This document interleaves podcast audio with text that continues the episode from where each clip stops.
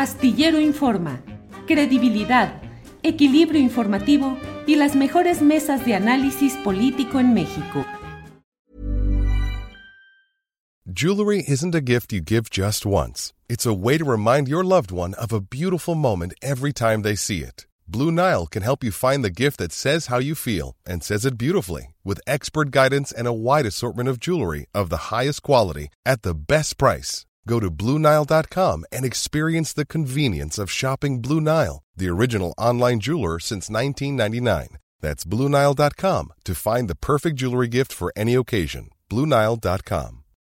Millions of people have lost weight with personalized plans from Noom, like Evan, who can't stand salads and still lost 50 pounds.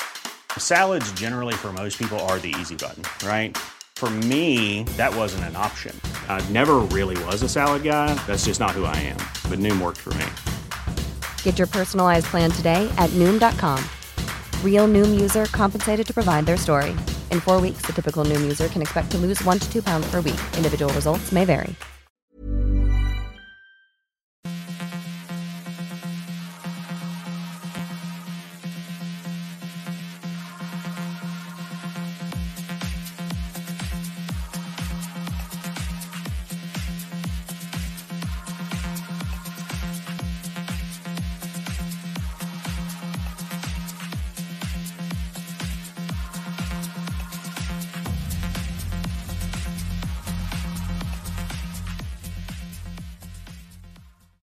La una de la tarde, la una de la tarde en punto y ya estamos aquí en Astillero Informa. Gracias por acompañarnos en este lunes 18 de julio de 2022. Gracias por acompañarnos en este día especial en el cual tenemos, como siempre, mesa de periodistas, entrevistas, opiniones, análisis de todo en este lunes 18 de julio en el que hay, como siempre, la información del día y la acumulada del fin de semana. Eh, hoy vamos a hablar ya, en unos segundos vamos a iniciar con toda fuerza porque vamos a entrevistar a Fonsi Loaiza. Él es periodista y tiene un doctorado en medios, comunicación y cultura. Es un periodista español que ha escrito eh, sobre un tema muy peculiar, un libro que se llama Florentino Pérez, El Poder del Palco. Florentino Pérez es el dueño, eh, el presidente, el presidente y el directivo máximo del Real Madrid, del famoso y épico equipo de fútbol español, de contrataciones millonarias galácticas, pero nos va a hablar Fonsi Loaiza acerca de cómo se mueve la política, los negocios, desde el palco es central del Estadio Santiago Bernabéu en Madrid, es decir, el poder del palco, cómo se usa el escaparate del fútbol profesional de las grandes estrellas, de los grandes equipos, para los negocios, para la política, mil cosas por el estilo. Así es que por ello me da mucho gusto tener en esta ocasión aquí a Fonsi Loaiza, a quien saludo con gusto. Fonsi, buenas tardes. Hola, ¿qué tal? Un placer, Julio. ¿Cómo estás? Bien, Fonsi, muchas gracias. He leído con gusto tu libro eh, sobre Florentino Pérez. Y bueno, claro que los aficionados al fútbol en México, que son muchos y que como en todos lados dividen sobre todo sus eh, preferencias en fútbol profesional español entre el Barcelona y el Real Madrid, el Atlético de Madrid, pero aquí es la importancia de estas relaciones y cómo se van tejiendo negocios, eh, arreglos eh, en la cúpula del poder, designación de directores de diarios deportivos, promoción de periodistas afines, en este caso en el poder del palco. ¿Qué nos dices, Fonsi? ¿Qué expresa, qué plantea tu libro? Sí, yo creo que además tú de México y demás, él conoce muy bien cómo funciona eh, los estados a través de los negocios. Por tanto, hace contrataciones de fichajes, por ejemplo, el caso de Chicharito Hernández, eh, cedido en el Real Madrid, fue sobre todo para hacer grandes contrataciones con Peña Nieto, por ejemplo, en México. Y estas contrataciones se han visto también en, Colón, en Colombia con Iván Duque y Florentino Pérez, gracias al Real Madrid, pues internacionalizó la marca de, de su empresa, ¿no? Porque al fin y al cabo el fútbol ha servido para estos grandes oligarcas, que no solo son los oligarcas rusos, sino que también es el caso de Berlusconi con el Milan, también el caso de Macri en Argentina, que también está muy vinculado al fútbol, o de Jesús Gil en España anteriormente con el Atlético Madrid. Él era uno de los mayores corruptos de España y explicaba que eh, en la democracia en España tenía que estar en el palco del Santiago Bernabéu porque la democracia pues cumplía las funciones que anteriormente eh, se daban en las cacerías con Franco, ¿no? Pues ahora se ha sustituido esas cacerías con el dictador fascista Franco y ahora pues se dan esos negocios eh, entre bambalinas en el palco de Santiago Bernabéu y no, en vano también, por ejemplo, la última aparición oficial antes de, irse a Abu Dhabi, eh, Juan Carlos I fue en el palco de Santiago Bernabéu, tiene gran amistad con, con Florentino Pérez y a partir de todos esos negocios que se han ido curtiendo en el palco, que, que no solo eh, con, con, cuestiones de negocios, sino que también eh, están allí los jueces, eh, tramas mediáticas, porque están todos los directores de periódicos, todos los directores de medios de comunicación, y Florentino Pérez está muy obsesionado con su imagen pública. Él, por ejemplo, llama a, los medios de comunicación hasta por un pie de foto que no le gusta, ¿no? Pues eh, invade todo el ámbito profesional del periodismo y le da miedo el periodismo libre e independiente por eso eh, hay que agradecer que una editorial como ACAL se haya atrevido a publicar este libro. Sí. Eh, Fonsi, dices que la contratación para el Real Madrid del Chicharito Hernández sirvió para hacer negocios de Florentino Pérez con Peña Nieto. ¿A qué te refieres específicamente? Eh, él hace muchas contrataciones para abrir mercados con su empresa y él tenía fijación en la con su constructora eh, y él pues se dedica a hacer autopistas y demás y por tanto eh, utiliza incluso las giras eh, del club. por ejemplo, ahora el mayor negocio de su empresa, la constructora CS, está en, en Estados Unidos y el Madrid ahora va a ir de gira por Los Ángeles. Pues lo que él quiere es que el Real Madrid le permita conocer al jefe de Estado de, de los diferentes países y que eso le abra pues negocio para, para su constructora. Él, él además eh, se presentó como candidato en España de un partido, pues, se llamaba Partido Reformista Democrático, y fue el menos votado de la historia de la democracia en España cuando él se presentaba como secretario general eh, a mediados de los años 80. Sin embargo, eh, sin presentarse en las urnas, ha conseguido más poder que el presidente de gobierno gracias al Real Madrid. Y por tanto, eh, el presidente de cualquier país se quiere reunir antes con, eh, con, Florentino Pérez que con Pedro Sánchez. Sí que es verdad que estos negocios los creo que los denunció también López Obrador de, anteriormente de, en México de Florentino Pérez y otros medios de comunicación allí se han, se han puesto, pues, han dado a luz eh, todos los negocios oscuros de Florentino Pérez también en Colombia y en otros lugares, eh, como por ejemplo en Guatemala, pues quitando un río a indígenas y que esto ha sido denunciado por diversos activistas medioambientales.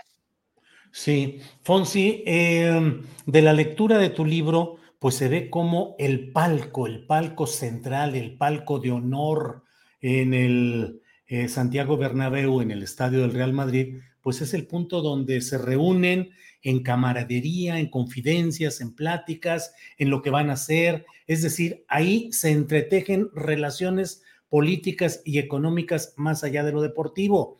En términos generales, hay mucha gente que considera que el fútbol o el deporte profesional no está tan eh, relacionado con todos estos manejos de poder, de negocios, de corrupción pero sin embargo acabamos de ver y lo hemos estado señalando en estos programas de Astillero Informa, donde hemos entrevistado a Juan Carlos Monedero y a Pablo Iglesias acerca del último escándalo, donde justamente, no en el palco del Real Madrid, pero se ve la camaradería de un director de una eh, estación de televisión abierta, la sexta, con la policía política y con el jefe eh, de espionaje y en fin, todo ese tipo de cosas. Y relacionados también con el palco de Florentino Pérez. Exacto, porque la figura es de la que estaba hablando es de García Ferreras.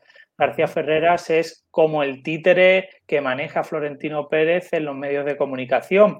eh, él viaja en el jet privado de Florentino Pérez, le hace sus discursos, le propone las cuestiones de mediáticas y tal.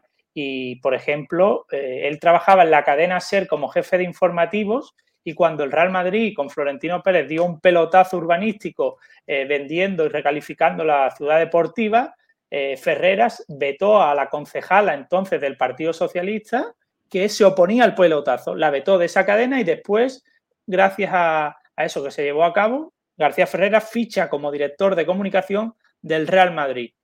Y después, pues, la conexión es directa que tanto eh, ellos mismos declaran que han puesto a Eduardo Inda como director del diario Marca, un tipo que se dedica a la difamación, a, a las mentiras y además su medio nuevo, que se llama OK Diario, está financiado por la empresa de Florentino Pérez crece, porque no solo tiene una constructora, sino que ha diversificado su mercado y, por ejemplo, en España controla las residencias de mayores con todas estas privatizaciones que ha habido habiendo en España, gracias sobre todo al Partido Popular, un partido con el que él se, vamos, él va de la mano de todos los corruptos que han ido pasando por el Partido Popular y ahora es amigo íntimo de Isabel Díaz Ayuso, tantos así que la propia hija de Florentino Pérez tiene un restaurante y el año pasado en la campaña electoral por la Comunidad de Madrid hizo campaña por Ayuso en su, propia, su propio restaurante y en redes sociales de este restaurante diciendo que había que ser Ayuser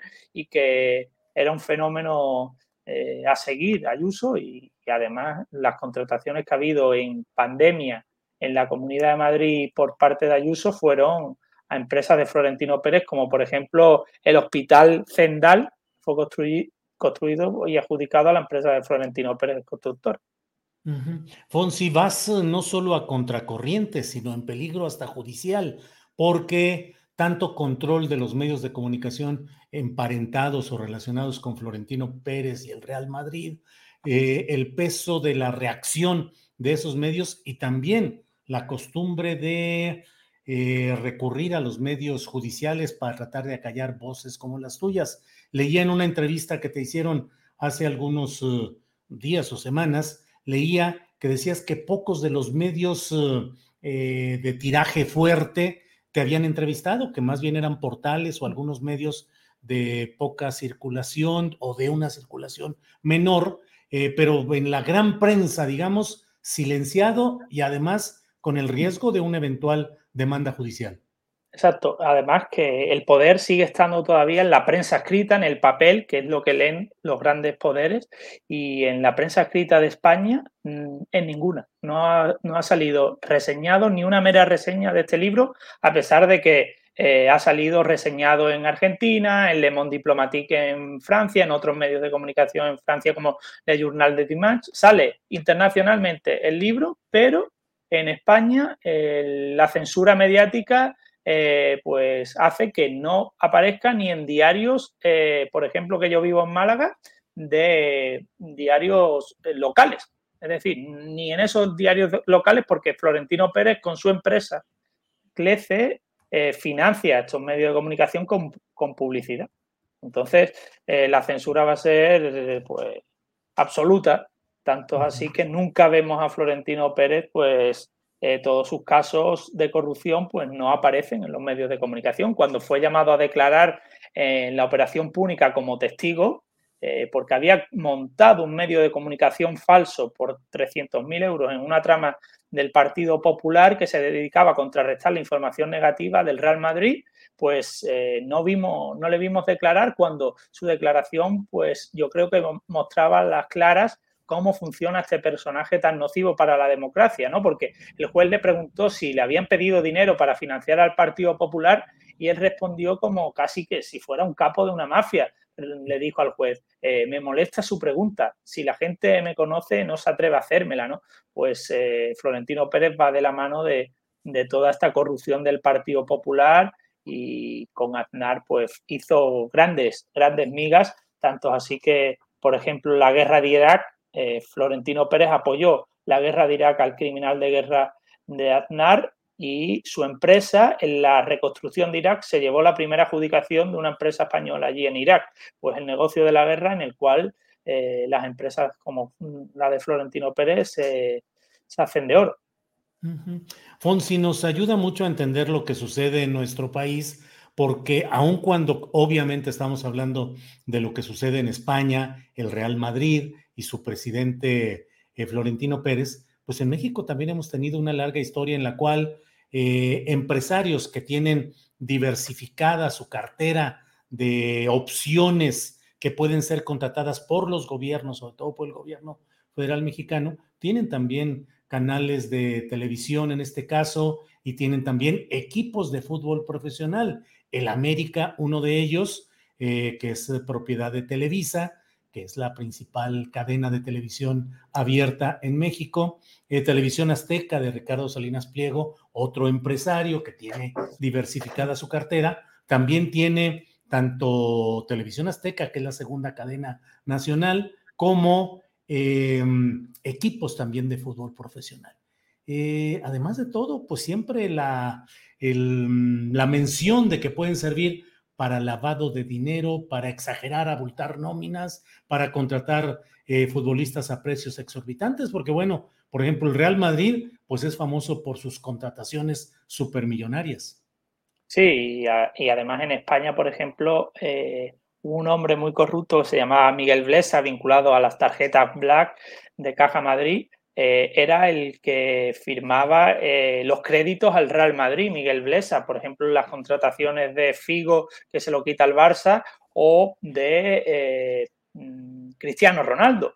Y después, cuando él fue juzgado y demás, y defenestrado en la opinión pública, Miguel Blesa, que era amigo íntimo de José María Aznar y era compañero de pupitre cuando estudiaba para las oposiciones, pues cuando es defenestrado en la opinión pública española ya por las tarjetas black, le apartan del palco de Santiago Bernabéu y decía a sus más allegados, este yonki del dinero, que eh, lo que más le afectaba es que le habían apartado del palco del Santiago Bernabéu, ¿no? Pues, eh, y además el periodista que denunció eh, esta vinculación entre Aznar, Miguel Blesa y Florentino Pérez, que se llamaba José María García, que entonces era eh, pues la voz más importante dentro del mundo del deporte, entre Aznar y Florentino se lo cargan y cortan y le cortan su cabeza y hasta la fecha no ha tenido más programas, por tanto, eh, y además él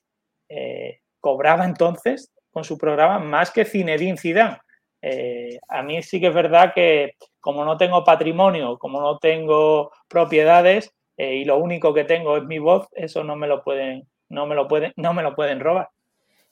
Fonsi, eh, normalmente la cobertura de las actividades deportivas y sobre todo del fútbol profesional, pues se convierten en algo acrítico en relación con lo que no sea específicamente el fútbol son comentaristas ácidos, críticos, beligerantes, pero en el aspecto específico de las tácticas, las técnicas, las alineaciones, las contrataciones, ¿tú por qué entraste conociendo y si estando especializado en la cobertura del deporte en sí, por qué este giro hacia analizarlo desde mi punto de vista de una manera plausible y, venturosa, analizar también las implicaciones sociales y políticas? ¿Por qué, Fonsi?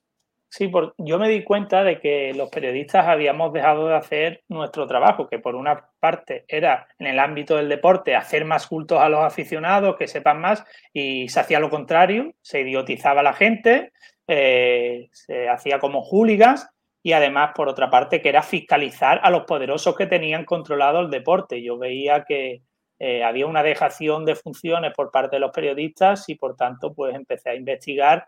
Eh, la trama del dinero, ¿no? Lo que había, los restos, los restos del dinero en el mundo del deporte, porque es donde había más corrupción, porque eh, Berlusconi, Florentino Pérez en España, como utilizan eh, el fútbol para esconder sus fechorías, ¿no? Ahora, por ejemplo, va a llegar un mundial, eh, el mundial de Qatar, y han muerto 7.000 obreros construyendo los estadios y no ocurre nada, ¿no?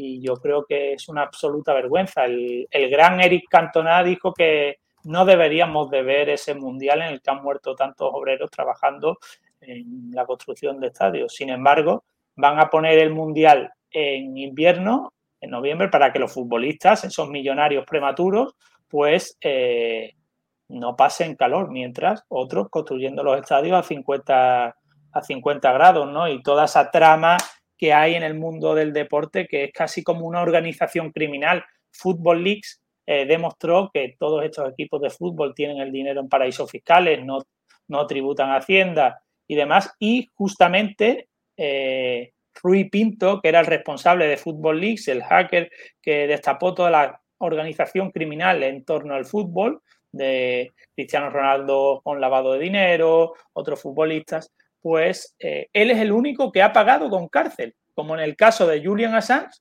que debe ser un héroe por lo que ha hecho por la democracia. No, en el caso del fútbol, la persona que demuestra que el fútbol es una organización criminal es el único que ha pagado con cárcel en Portugal, el responsable de Fútbol League, Rui Pinto, que fue pues, muy valiente al publicar todas estas cuestiones que en España se han tratado de, ocultar, porque estaban implicados muchos jugadores del Real Madrid, el caso de Luca Modric, Marcelo o el propio entrenador Carlo Ancelotti.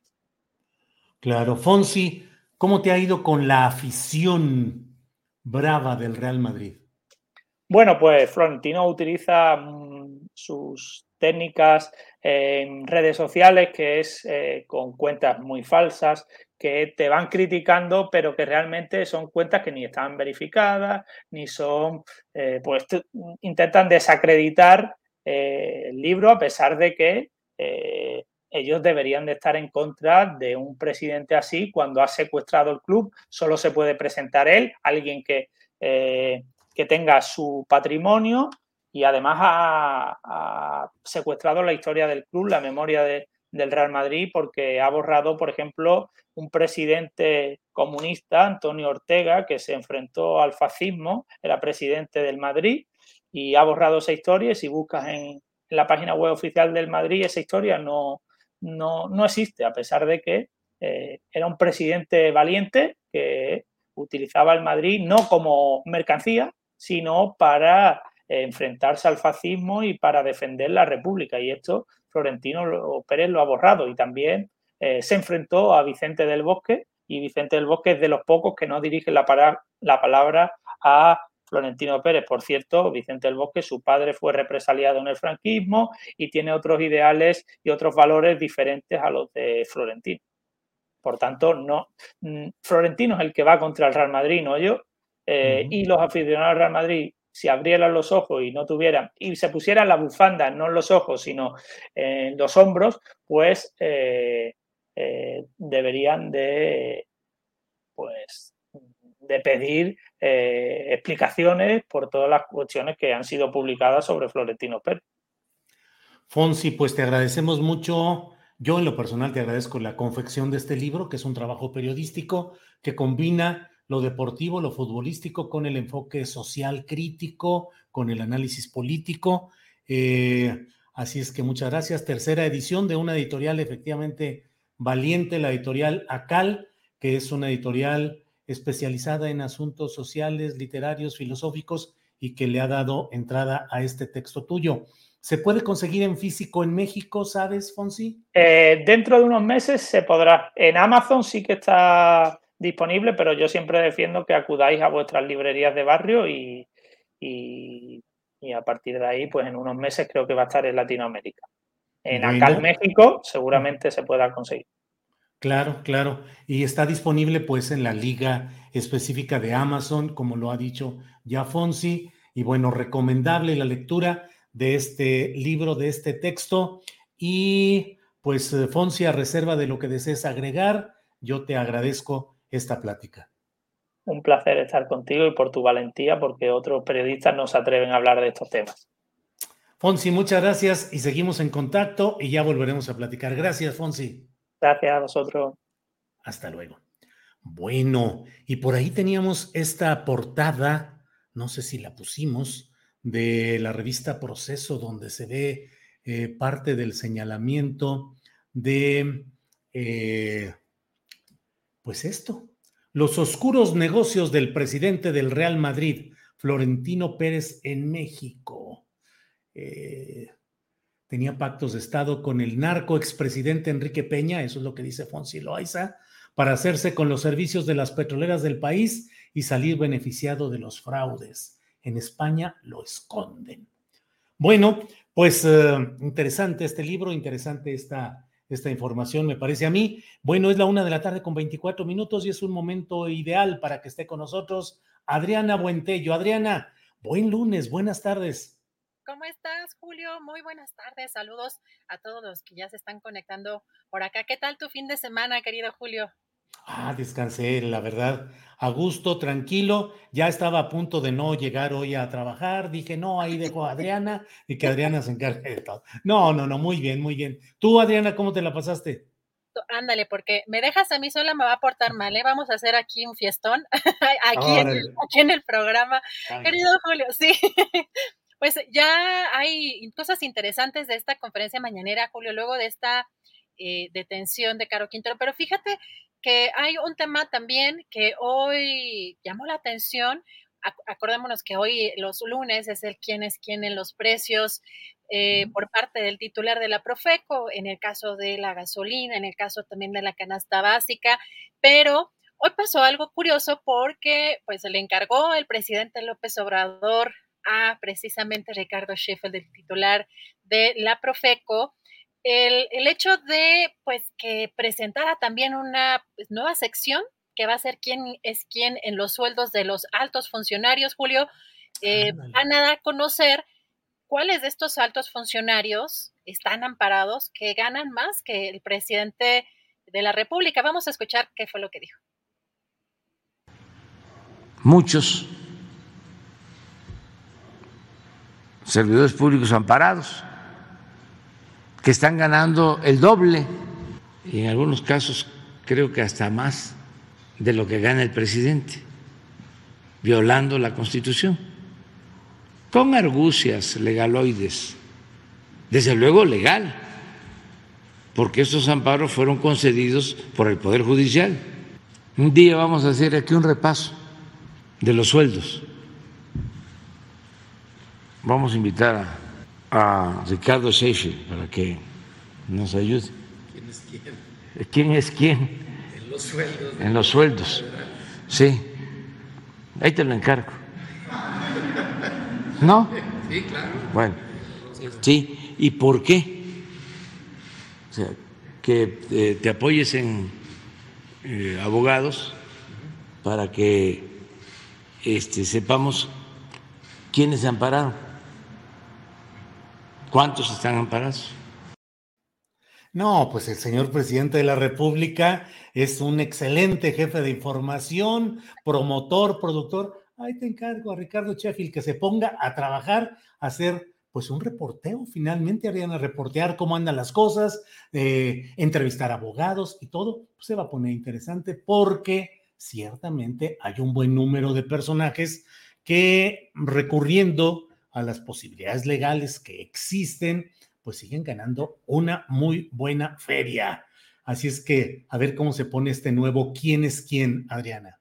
Julio, eso sin duda. Aquí lo interesante también es que primero como que se tomó un poco a burla o a mofa, el, se ríen los dos, eh, pero falta ver también, justamente como dice este reporteo, sí, sería la persona adecuada o si se va a canalizar quizá esta información a través de otra dependencia, pero efectivamente hay, eh, por lo que se ve, varios, eh, varios funcionarios que se están eh, amparando, pero también dijo que del propio Poder Judicial eh, se mencionó en la conferencia mañanera y lo cual es algo interesante, que uno de los miembros del Poder Judicial está amparado, pero que también eh, es el mismo que está otorgando estos amparos. Vamos a, darle seguimiento a este tema que sin duda es importante, sobre todo por la resolución que tienen en el caso de algunos, de, algunos temas. El presidente hoy mencionó, por supuesto, la, indignación en el caso del tema de Iberdrola, de esta española. Nomás déjame, déjame hacer aquí un comentario mordaz. A ver si en ese quién es quién en los salarios de los funcionarios se incluye también a Olga Sánchez Cordero, que es la actual presidenta de la mesa directiva del Senado, porque Olga Sánchez Cordero no solo siguió cobrando como eh, jubilada de la Suprema Corte de Justicia de la Nación, que es un billetote el que se queda ahí como jubilada, sino que cobró también como secretaria de gobernación, es notaria pública con licencia, ella en lo personal, pero su notaría sigue funcionando y sigue ganando un chorro de dinero. Y es una de las eh, eh, propietarias de concesión, concesionarias de agua, de mucha agua en, en Nuevo León. Entonces, sí, los sueldos, pero también los ingresos consolidados, porque no es nada más el ingreso. Hay algunos personajes políticos que casi, casi el sueldo lo pueden hasta donar porque ese no es su principalísimo ingreso. Ya, eso es todo lo que quería decir. Pero es, interesante, Julio, porque este tipo de casos, como el de Olga Sánchez Cordero, si sumáramos todos esos ingresos, alguien que además quizá no necesariamente o no depende de ese ingreso del gobierno, pues llama la atención toda esta, toda esta situación que pues estaría por encima de lo que el propio presidente estableció desde el principio, ¿no? No ganar más que el presidente, los demás funcionarios. Pero bueno, eh, vamos a ver, en teoría, lo que se pudo escuchar en la conferencia eh, mañanera, Julio, sería el próximo lunes, cuando tendríamos ya la primera información de este tema, pero sin duda será muy interesante para darle seguimiento. Y otro tema, eh, justamente por esta detención de la que ya dábamos cuenta el viernes pasado y que pues habría muchas, eh, muchas interpretaciones, sobre todo en el caso de la extradición, si se hubiera hecho rápido, de inmediato, si no. Bueno, eh, hoy el presidente, por un lado, eh, habló sobre pues la participación de la DEA, dijo que, bueno, rechazó que hubiera habido tal participación, tanto en cuestión de información como operativa. Así que vamos a escuchar qué fue lo que dijo hoy el presidente. En el caso de la participación de la DEA, como lo señaló el embajador de Estados Unidos, no tuvieron injerencia directa. ¿Pero participaron con información? Se pide información eh, en algunos casos, en este no. Eh, en el caso de la comunicación se había hecho una solicitud a través de la Secretaría de Relaciones Exteriores hace algún tiempo para que cooperaran con información, pero no se llevó a cabo. O sea, la DEA no respondió a esta solicitud de la... No, sí, ¿Sí? pero no fue posible este, que se realizara la investigación que se les estaba solicitando en este caso y eh, a partir de ahí y desde antes la Secretaría de Marina de México llevó a cabo toda la investigación y la aprehensión del señor Caro Quintero. Cuando dice que no tuvo participación directa, eh, entonces ¿en qué, ¿en qué sí participó la DEA? Es que a veces participan tienen sistemas de información y hay cooperación. Eso está establecido, está escrito cuando se requiere, pero últimamente no ha habido, no hay.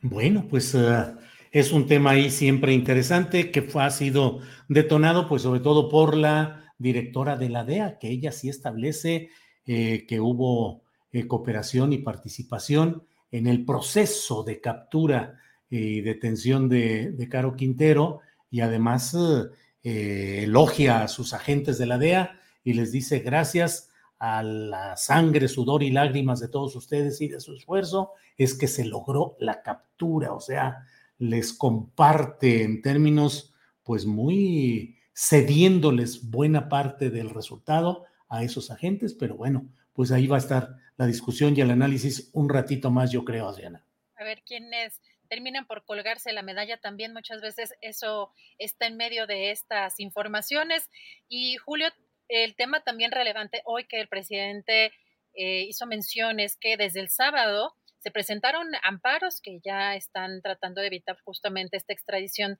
de Caro Quintero a Estados Unidos. Dijo que van a cuidar, por supuesto, el proceso eh, para que no haya corrupción. Y también dijo que estos primeros amparos, Julio, no son para evitar particularmente esta extradición, sino para alegar irregularidades en esta detención, pero indicó que no, pues de acuerdo, se actuó de acuerdo a los procedimientos establecidos. Vamos a escuchar qué dijo.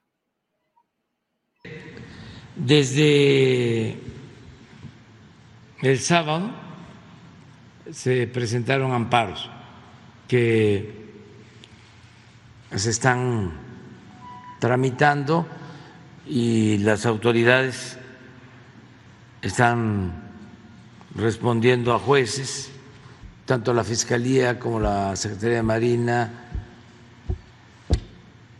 pero sí este, se está pidiendo la protección del señor Caro Quintero mediante el recurso de amparo.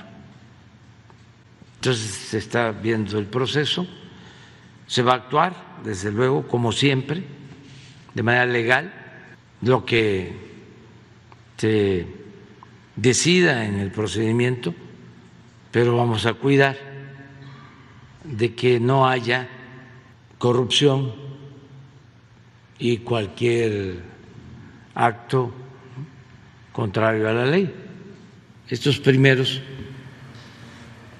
pues no van en contra de la extradición, sino es para que se le libere, esgrimiendo de que eh, hubo errores en el procedimiento.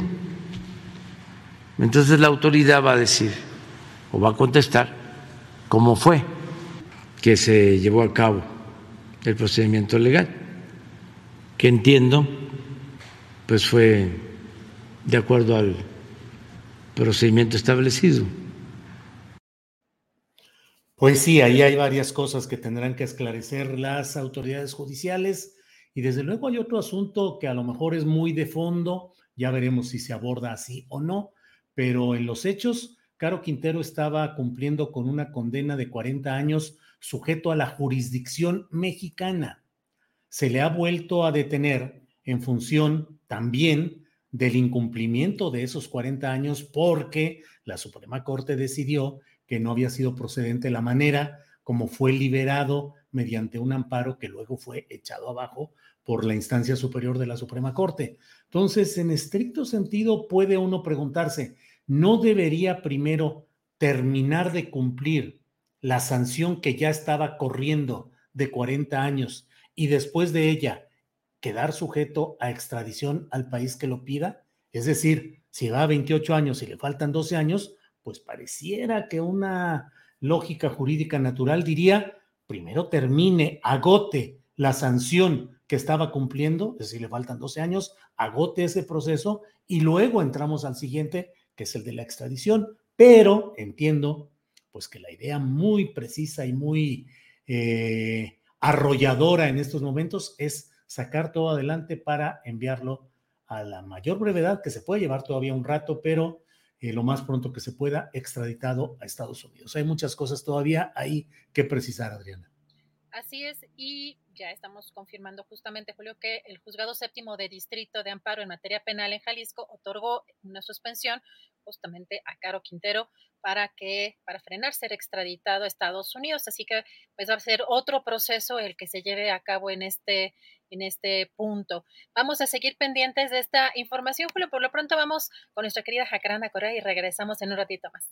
Adriana, muchas gracias y seguimos en contacto. Gracias. gracias es la una de la tarde con 37 minutos, una de la tarde con 37 minutos y es una hora espléndida para que estemos con Jacaranda Correa, periodista y conductora de Canal 22. Jacaranda, ¿cómo estás? Buenas tardes. Hola, querido Julio, ¿cómo estás? ¿Cómo te va? ¿Cómo comienza la semana?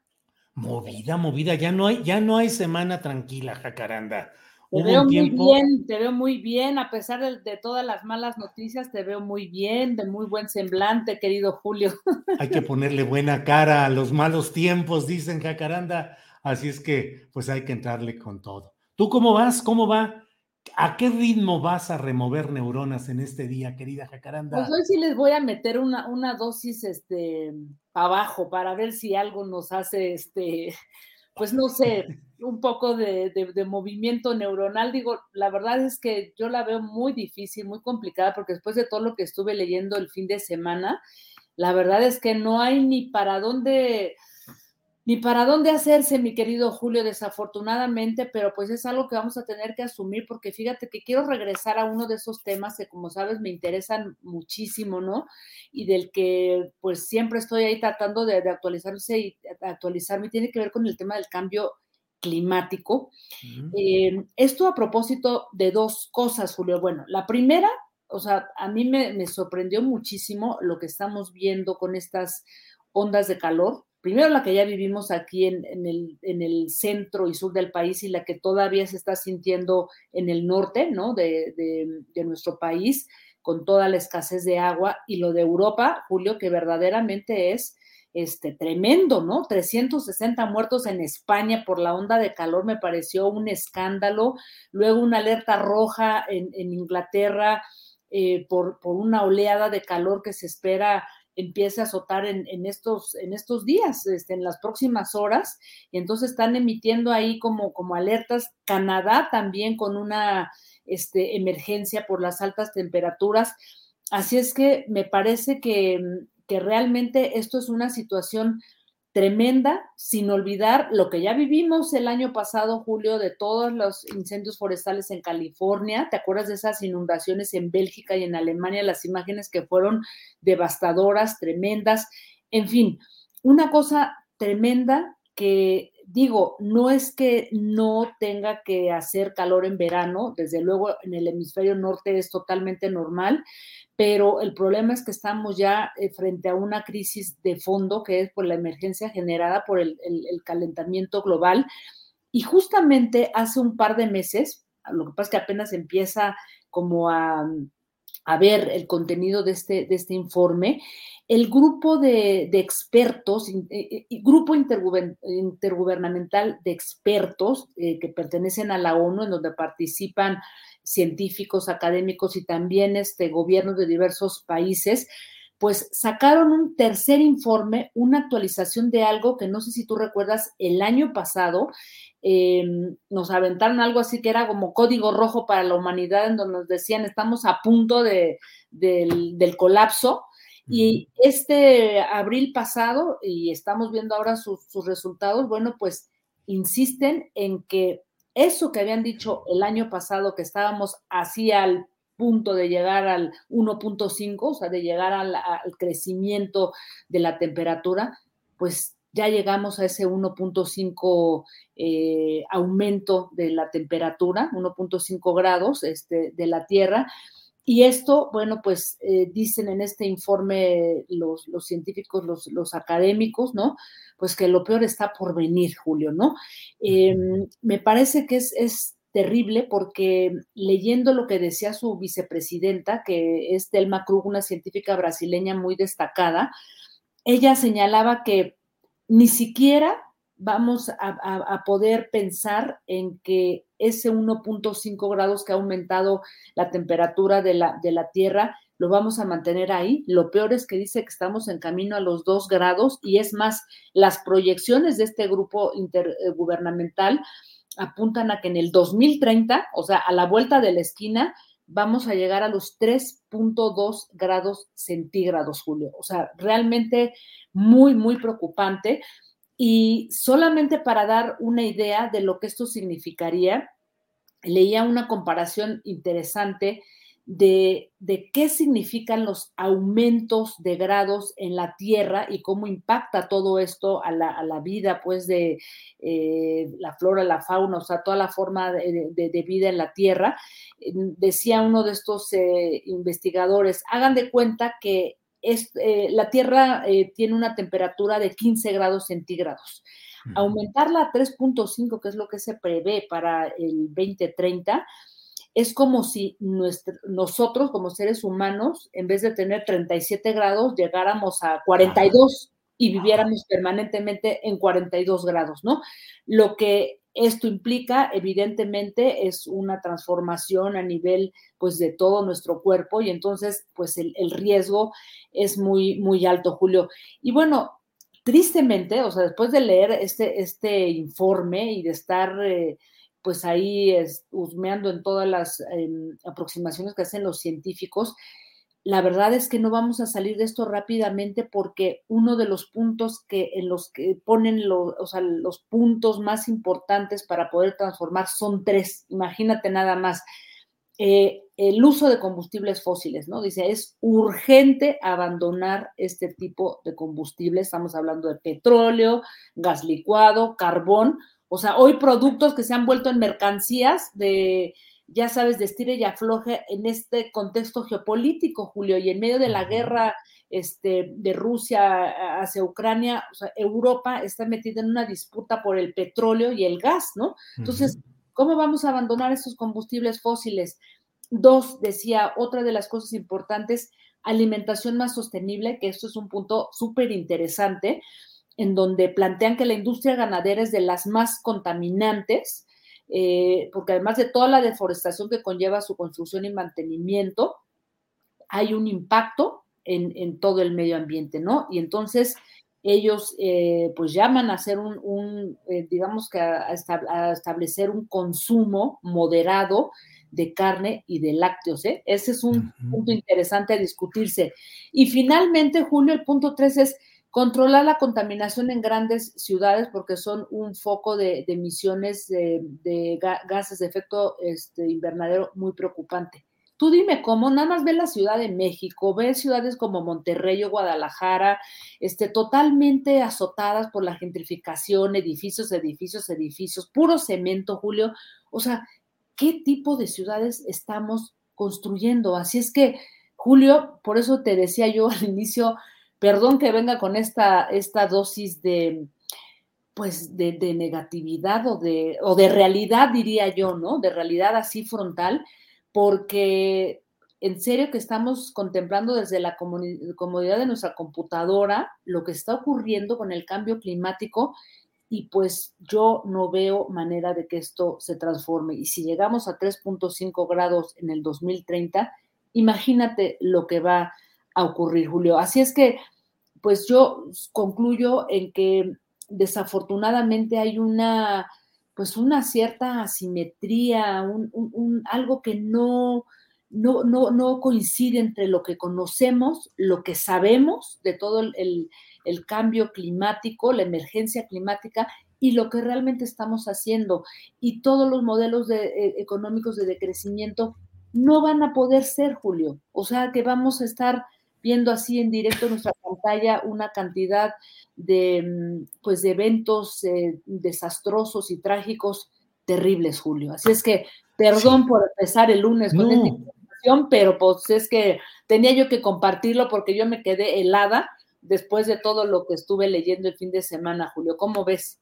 Jacaranda, pues es que es un realismo necesario, es, es, la realidad, es lo que está caminando y es lo que está avanzando, y la verdad es que resulta muy complicado. Qué bueno que tú lo abordas y nos lo explicas con claridad y con, con todo el contexto y las referencias adecuadas, pero la verdad es que la, gente, nosotros, yo me incluyo pues ahí, eh, nos eh, alarmamos, eh, nos escandalizamos y protestamos cuando ya las cosas están hechas. Es decir, lo que está sucediendo hoy en Nuevo León, como lo que está pasando en muchos otros lugares, no son sino consecuencias de la manera como hemos gestionado desastrosamente la administración de nuestros recursos naturales, y durante, entre otras cosas. Y durante mucho tiempo, la lucha, la defensa del medio ambiente ha sido tomada por mucha gente como, hay una locura, los loquitos esos que andan con el ambientalismo y defendiendo el medio ambiente y el agua y los recursos naturales. Pues no, aquí estamos ya metidos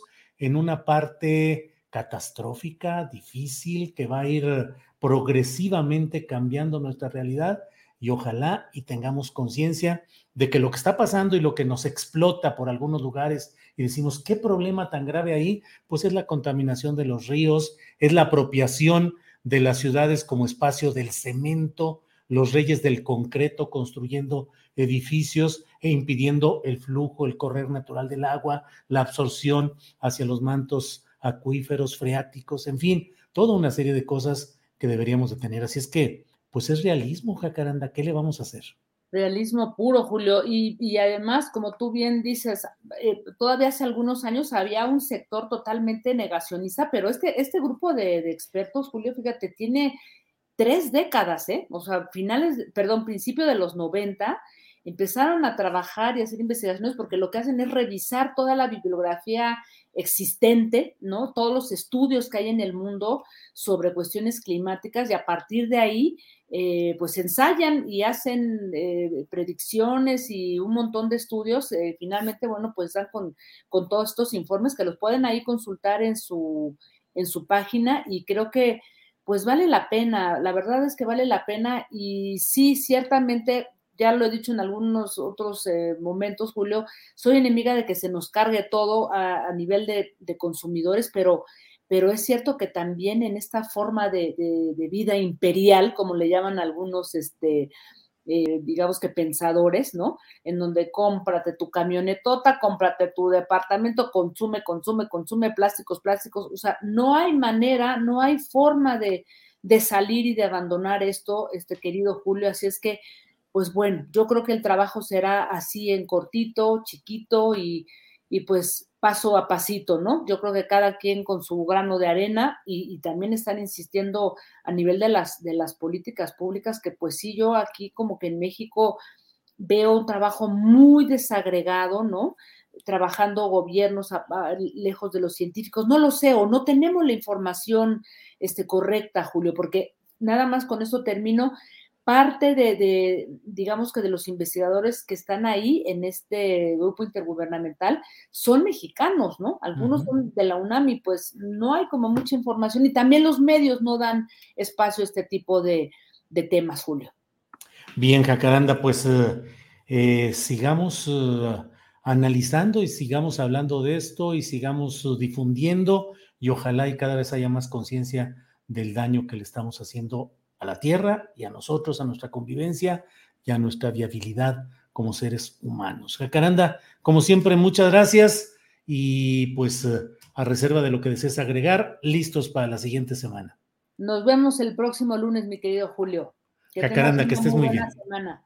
Por Igual. nada más déjame decirte, extraordinaria la entrevista con Pablo Iglesias, ¿eh? ya no la pude compartir ahí en Twitter porque he estado como también descansando de Twitter para aclarar mis ideas porque la República de los Odios está insoportable. Entonces, pero increíble, ¿eh? Esta entrevista.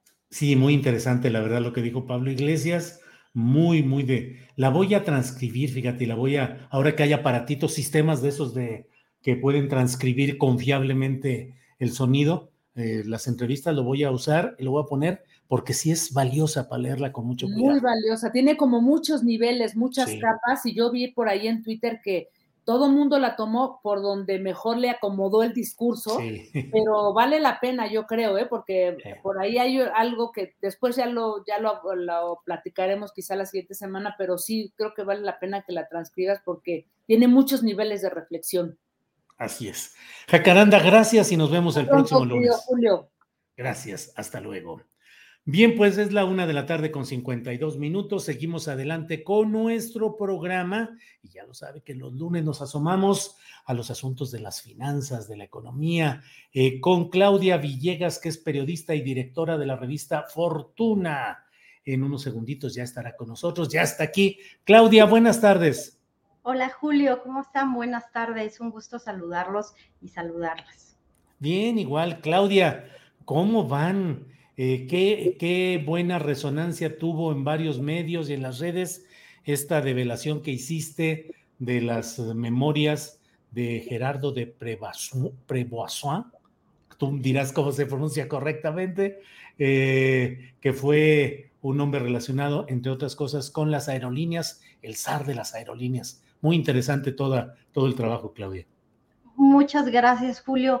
Sí, fíjate que agradecerte a ti y a la audiencia de Astillero todo el apoyo, pues ya está llegando la revista a locales cerrados y esta historia de Gerardo de Preboazán, de la familia que pues estaba ligada con los Legorreta, pues yo creo que valdría la pena, independientemente de que nosotros hubiéramos tenido acceso a las memorias, que son más de 400 páginas, Julio, que otros medios pudieran conocer el trabajo, porque hay muchos nombres, muchos datos, como que es un rompecabezas, Julio, como que es parte de la historia que no fue contada en su momento por el sector empresarial y que un insider que lamentablemente falleció el pasado 22 de abril a los 81 años, pues nos dio una versión muy interesante de este México que nos duele mucho, Julio, por la corrupción.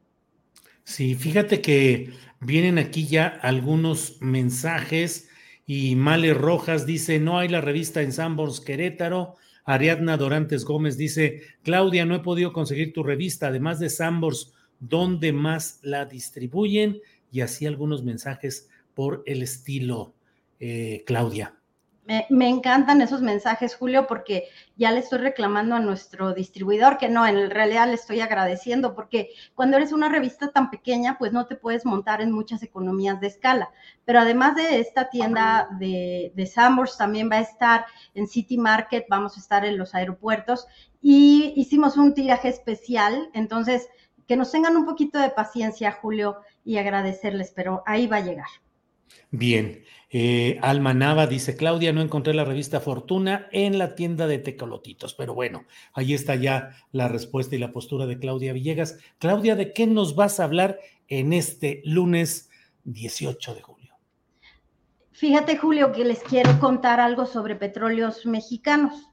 Petróleos mexicanos que todavía le debe dinero a sus proveedores eh, más o menos le debería más de 50 mil millones de pesos a muchas empresas pequeñas y medianas. Y lo quise traer a colación porque la revista Fortuna, Tomás de la Rosa, que es nuestro analista, nuestro economista, se dio a la tarea de hacer una relación de al menos 50 empresas petroleras que este último trimestre pudieron agregar valor dado el incremento en los precios del petróleo a sus accionistas contrario a que Pemex pues se consolida como la empresa más endeudada del mundo y la empresa pues con eh, más problemas eh, para obtener recursos porque ya no puede entrar directo a, los mercados de valores. Eh, el trabajo de Tomás de la Rosa es interesante porque hace un comparativo entre empresas petroleras que tienen una vocación comercial y una empresa petrolera que sigue teniendo una vocación social. Si está bien o está mal, creo que el tiempo nos dirá que la estrategia del presidente López Obrador funcionó o no, pero por ahora, Julio, tenemos dos datos muy interesantes. Moody's, si bien revisa a la, a la baja y sigue advirtiendo que Pemex es un bono basura, también reconoce algo muy importante. El perfil operativo de Pemex mejora, están siendo más eficientes. Dos, están protegiendo las reservas de petróleo.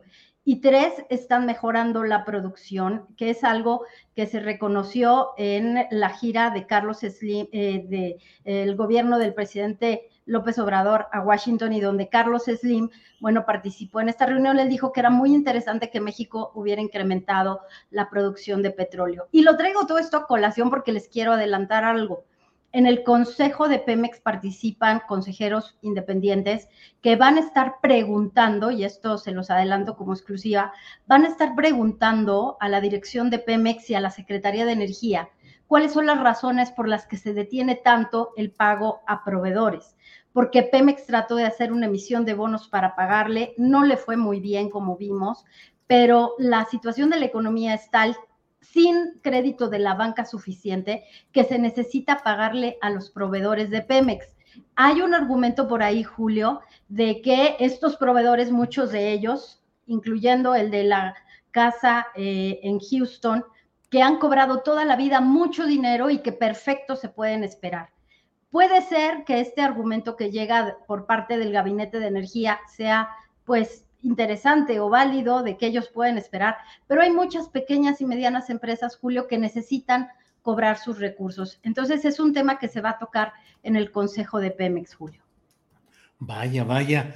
Eh, pues sí, de repente uno, Claudia, no, pues claro, lees lo inmediato y baja la calificación de Pemex, pero se tiene otro tipo de consideraciones.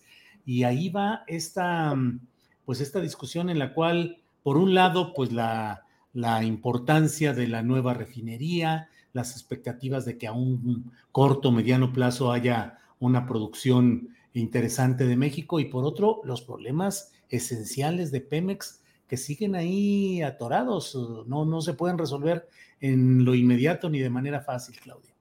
Y el enfoque geopolítico estratégico, eh, Julio, porque estamos hablando de que hay muchas empresas, muchos proveedores en la zona de Coatzacoalcos, en la zona de Nanchital, y la propia ICA a veces no está cobrando en tiempo y forma los trabajos que está haciendo, de acuerdo con los reportes eh, que le dan a los inversionistas del mercado de valores. Es, que Pemex es una onda expansiva que bien administrado puede dar mucho beneficio, pero que en este momento lo que vemos es que muchos recursos se están destinando a dos bocas. Insisto, Julio, está bien si ese es el interés del, del proyecto del gobierno, pero no estaría de más que en el Consejo de Pemex se revisara cuáles son los perjuicios que genera este retraso. Y, traigo a colación lo que me dijo alguna vez Raquel Buenrostro. Tú no puedes eh, conservar la devolución de impuestos como si fuera capital del trabajo del gobierno, porque ese dinero no es tuyo,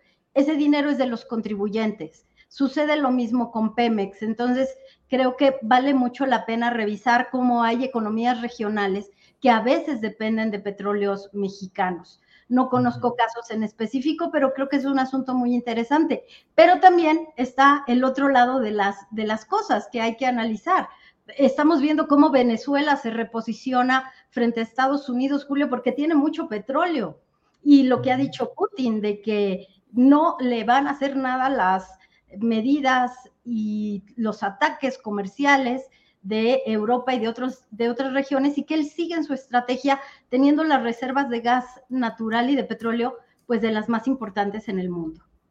Eh, Claudia, mm, dentro de la visita del presidente de México a Estados Unidos para reunirse con el también presidente Joe Biden, eh, se dio a conocer un comunicado conjunto en el cual se insiste mucho y se ponen algunos uh, objetivos, propuestas, intenciones respecto a fortalecer el flujo comercial y fortalecer la, la, presencia, la integración económica de Norteamérica, específicamente México, Estados Unidos. ¿Qué te pareció más relevante de lo que ahí se dio a conocer? Eh, ¿Cómo ves la, la, propuesta de la eh, infraestructura fronteriza a la cual le va a meter buen dinero Estados Unidos y una parte México? El enfoque hasta ahí, me parece, es el de incrementar la viabilidad, la rapidez, la, mm, el control tecnológico del comercio incrementado entre México y Estados Unidos. ¿Qué piensas? ¿Qué cosas relevantes encontraste en ese acuerdo, en ese comunicado, Claudia? Me parece que lo que llaman pomposamente los economistas, eh, Julio, como el nearshoring, que es el instalar las fábricas de proveeduría que se necesitan para dejar de depender de China, de Asia, es la respuesta para México.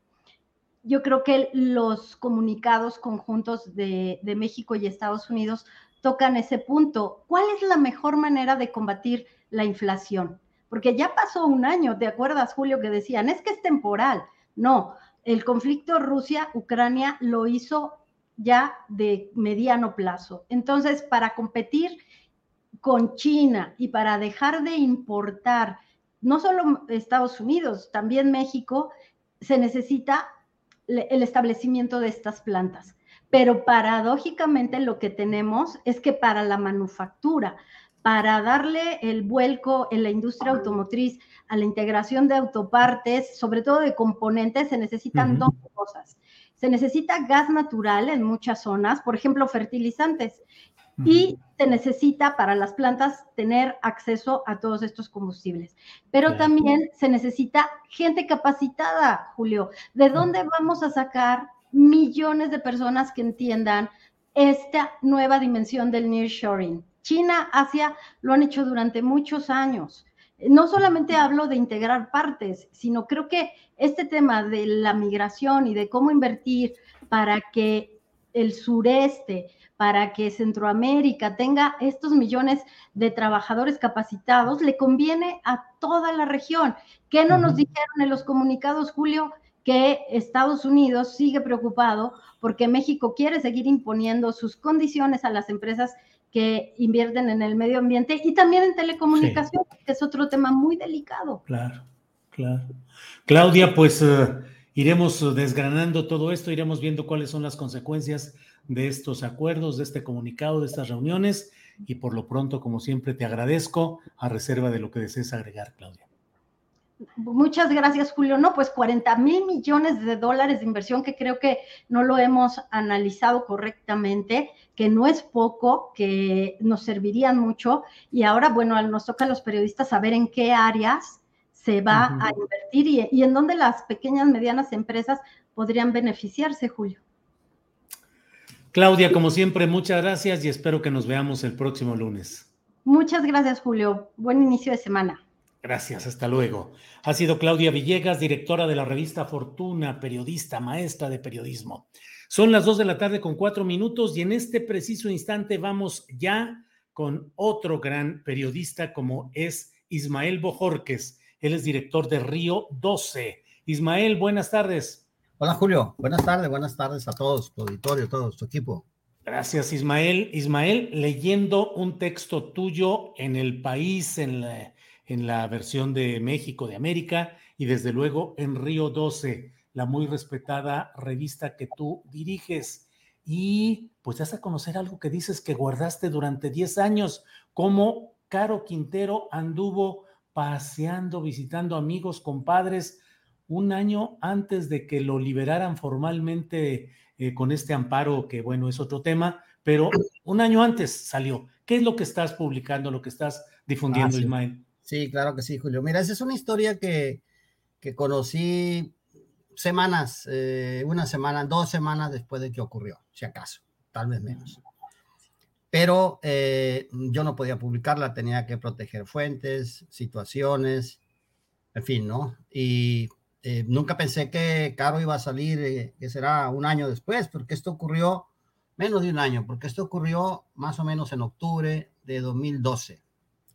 Eh, Caro había ganado un amparo y, lo trasladaron del penal de Puente Grande, si no me equivoco, a un penal estatal, ¿sí? De mínima seguridad ahí, X. Y entonces eh, eh, yo investigué, me acuerdo en aquel entonces el, quién era el director del penal, ahora no lo recuerdo, por ahí debe estar el dato pero eh, lo que supimos es que la historia que yo cuento ahí en, Río 12 y en el país, en el país se publicó el sábado y el domingo lo publicamos exactamente igual en, Río 12. Lo que yo cuento es que Caro llegó, Rafael Caro llegó en octubre del 2012, cuando estaba el periodo de transición entre que se iba eh, Calderón y llegaba Peña Nieto.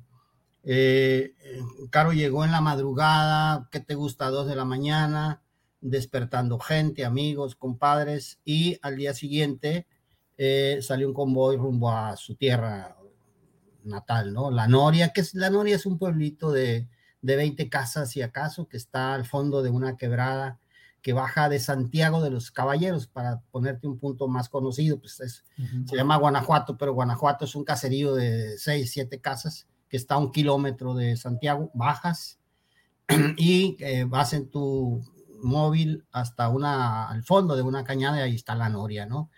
Eh, eh, Caro pues, se fue platicando con sus amigos, con los que iba, era un convoy muy discreto.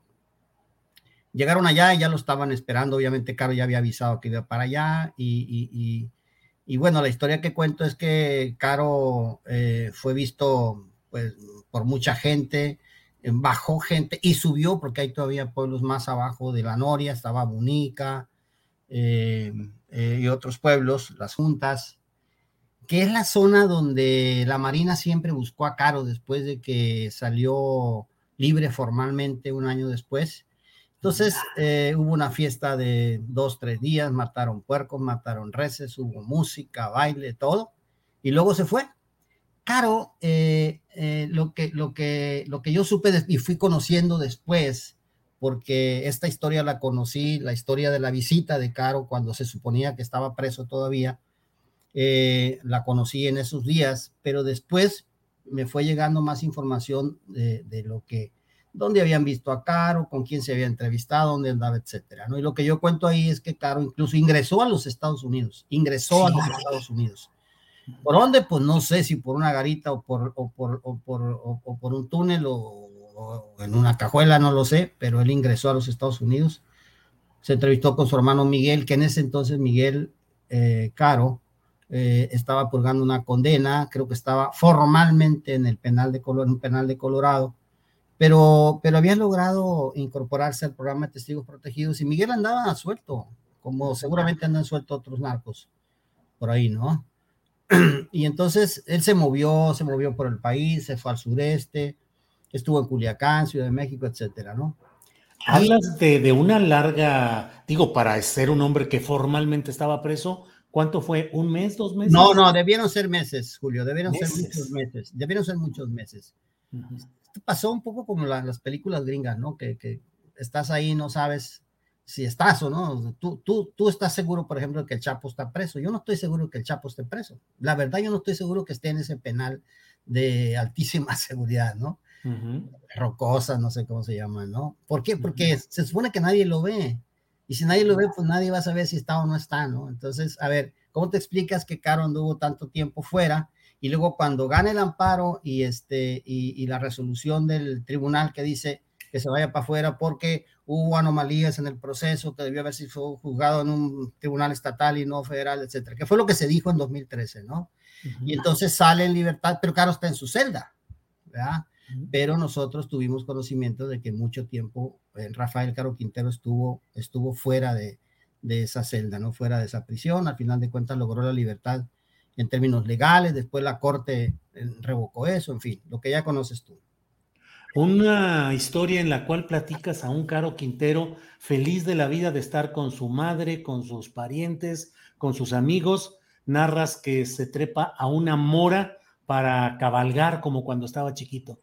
Fíjate que nosotros, sí, claro, nosotros eh, eh, fuimos, eh, te digo nosotros porque cuando liberaron a Caro en, en agosto de 2013, yo fui a la Noria, yo nunca había ido a ese lugar entonces yo le pedí a amigos de la televisión, de la radio, que fuéramos en un convoy, eh, pues para mayor seguridad, ¿no? Entonces bajamos en camionetas hasta la Noria y a mí no me, no me interesaba porque me dijeron que había habido una gran fiesta cuando liberaron a Caro ya formalmente en 2013.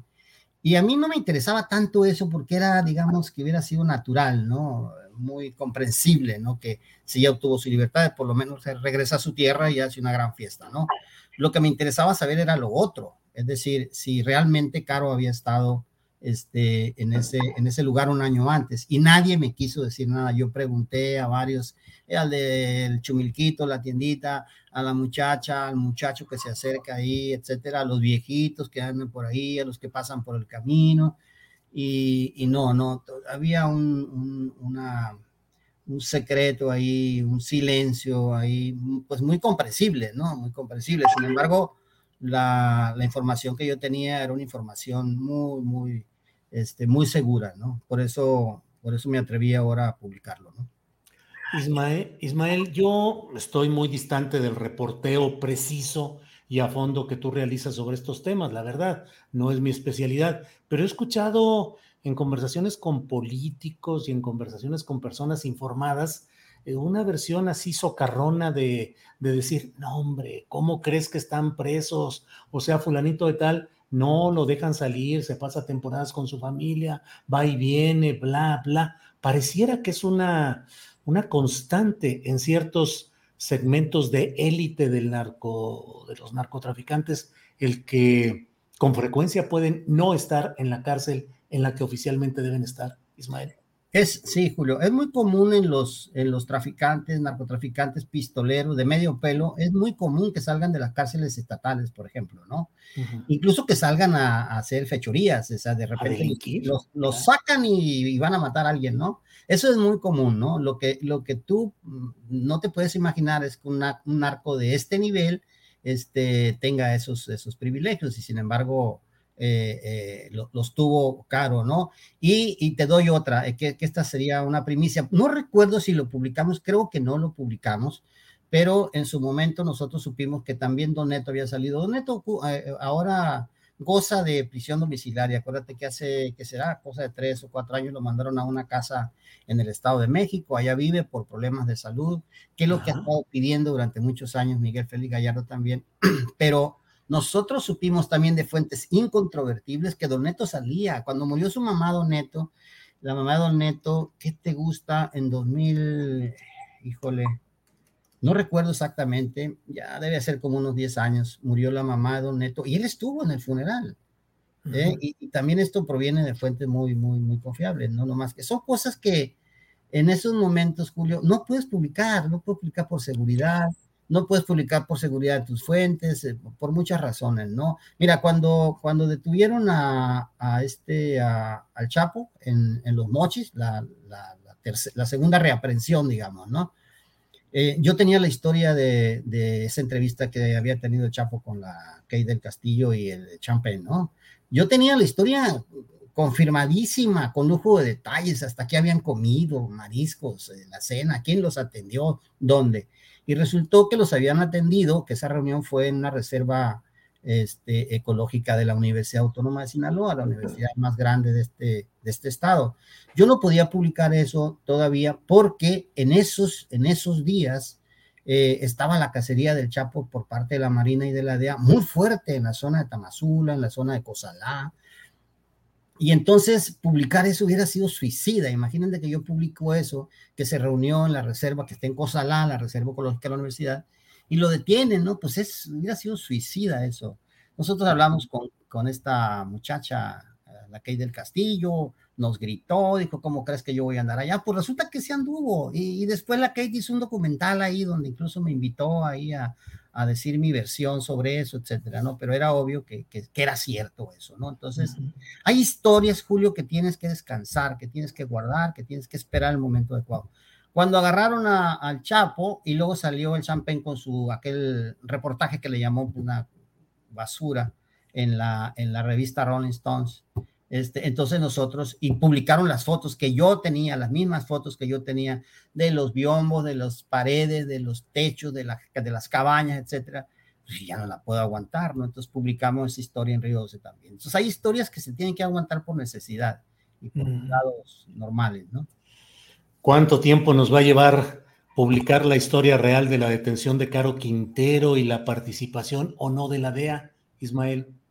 No lo sé, pero algunos detalles a lo mejor los conoces en, Río 2 el próximo domingo o en estos días porque hay que darle un seguimiento. Pero ya tenemos algunos detalles de, gente que estuvo por ahí cerca, pobladores. Pues mira, nosotros estuvimos publicando en los días previos, semanas, meses previos a la detención de Caro, porque nosotros ya, ya, ya teníamos información de que ahí andaba don Rafa, don Rafa, don Rafa, pero yo le decía a mi reportero, oye, no podemos decir eso porque está cabrón, o sea, eh, eh, eh, no puede decir está ahí, eh, eh, pero sí, sí, sí teníamos nosotros información de que, de que Don Rafa, como le llaman ellos, eh, se movía por ahí en esa zona, ¿no? Él se fue de Badiraguato, creo que el año pasado, 2021, y se fue a una zona para él que sintió más, más, más segura, una zona más segura, pero bueno, pues pasó lo que pasó, ¿no? Sí. Ismael, pues como siempre, muchas gracias por la atención y por platicar de estos temas especiales, delicados. Y bueno, pues ya iremos viendo más adelante esta detención de Caro Quintero, ¿a quién beneficia? ¿Al cártel de Sinaloa en lo general? ¿A los chapitos en particular? ¿Cambia la perspectiva del gobierno federal en cuanto a abrazos, no balazos? ¿Qué es lo que sigue? Ya lo iremos viendo, Ismael. Hay, mucha, hay, mucha, hay muchas vertientes eh, y aristas, Julio, claro que sí. Bien, Ismael, pues muchas gracias por esta atención y seguiremos en contacto. Sale, Julio, un abrazote para todos. Igual, hasta luego. Ismael Bojor, que es director de Río 12, eh, la muy respetada, el muy respetado portal y semanario que se imprime en Culiacán, Sinaloa, el periodismo más auténtico, más honesto, más crítico, más valiente y más valioso de Sinaloa. Desde mi punto de vista se hace ahí en la revista Río 12, donde trabajó nuestro siempre bien recordado compañero, eh, justamente eh, Javier Valdés. Bueno, pues seguimos adelante. Son las 2 de la tarde con 17 minutos y mire usted, vamos de inmediato a nuestra siguiente entrevista y esta es eh, sobre el tema del café. Vamos a hablar con Fernando Celis Calleja. Él es asesor general de la Coordinadora Nacional de Organizaciones Cafetaleras. El presidente de la República ha estado en una ceremonia en Veracruz donde Nestlé es el emblema del desarrollo, del progreso, la inversión, la creación de empleos. Pero ¿cuál es la realidad? De eso vamos a hablar justamente con Fernando Celis Calleja. Fernando, buenas tardes. Buenas tardes, Julio. Gracias, eh, eh, Fernando. Em, Fernando, pues ya se ha dado la inauguración de esta nueva planta de café soluble de la Nestlé en Veracruz. Eh, he leído tanto un comunicado en el cual han pedido caficultores de Veracruz el ser escuchados, denuncian que se está haciendo un grave daño en México a los pequeños productores de café. ¿De qué se trata? ¿Cuál es la protesta? ¿Cuál es la circunstancia? Por favor, Fernando. I'm Sandra, and I'm just the professional your small business was looking for. But you didn't hire me because you didn't use LinkedIn jobs. LinkedIn has professionals you can't find anywhere else, including those who aren't actively looking for a new job but might be open to the perfect role, like me. In a given month, over 70% of LinkedIn users don't visit other leading job sites. So if you're not looking on LinkedIn, you'll miss out on great candidates like Sandra. Start hiring professionals like a professional. Post your free job on linkedin.com/people today. Hey, it's Ryan Reynolds and I'm here with Keith, co-star of my upcoming film If, only in theaters May 17th. Do you want to tell people the big news? All right, I'll do it. Sign up now and you'll get unlimited for $15 a month in 6 months of Paramount Plus Essential Plan on us. Mintmobile.com slash switch. Upfront payment of $45 equivalent to $15 per month. Unlimited over 40 gigabytes per month. Face lower speeds. Videos at 480p. Active Mint customers by 531.24 get 6 months of Paramount Plus Essential Plan. Auto renews after 6 months. Offer ends May 31st, 2024. Separate Paramount Plus registration required. Terms and conditions apply if rated PG. Bueno, la, la Nestlé la empresa agroalimentaria más grande del mundo. Entonces México pues ha tenido muchas facilidades, ¿no? Le va muy bien, de tal manera que este, pues han instalado aquí su mayor planta industrial para producir café. Pero a la Nestlé, y se ve que ahí es el mayor negocio, le interesa más el café robusta. El café robusta es una variedad de menor precio, por decir, eh, compararlo, ¿no? Actualmente, según la Organización Internacional del Café, que reporta los precios diarios, ese café se vende a, 100 dólares, a las 100 libras, que es un saco de 46 kilos, ¿no? De semilla de café o café verde. El café mexicano, que es arábigo, lavado, pues se vende a un promedio de 260 dólares, ¿no? Entonces en México la producción de robusta es como del 10% y el 90% es de café arábigo lavado. Entonces, como no se produce de ese café, pues la Nestlé importa la mayor parte del café robusta. Calculamos que las importaciones son cuando menos de un millón y medio de, sacos de café. México produce en total cuatro millones de sacos y por los datos que reportaban de Brasil el año pasado, cuando estaba más bajo el precio, a nivel internacional andaba a 70 dólares las 100 libras, pero el café, según el reporte del Consejo Exportador de Brasil, el café robusta que venía a México, entraba por Veracruz el 95%, tenía un precio de alrededor de 60 dólares. O sea, este café es más barato, pero la Nestlé trae del café de menor calidad. Es una cuestión que nosotros hemos estado señalando, que no debería permitirse que se metiera a México cafés de muy baja calidad o incluso este, dañados, ¿no? ¿Y la Nestlé, la Nestlé está impulsando, la Nestlé está impulsando un consumo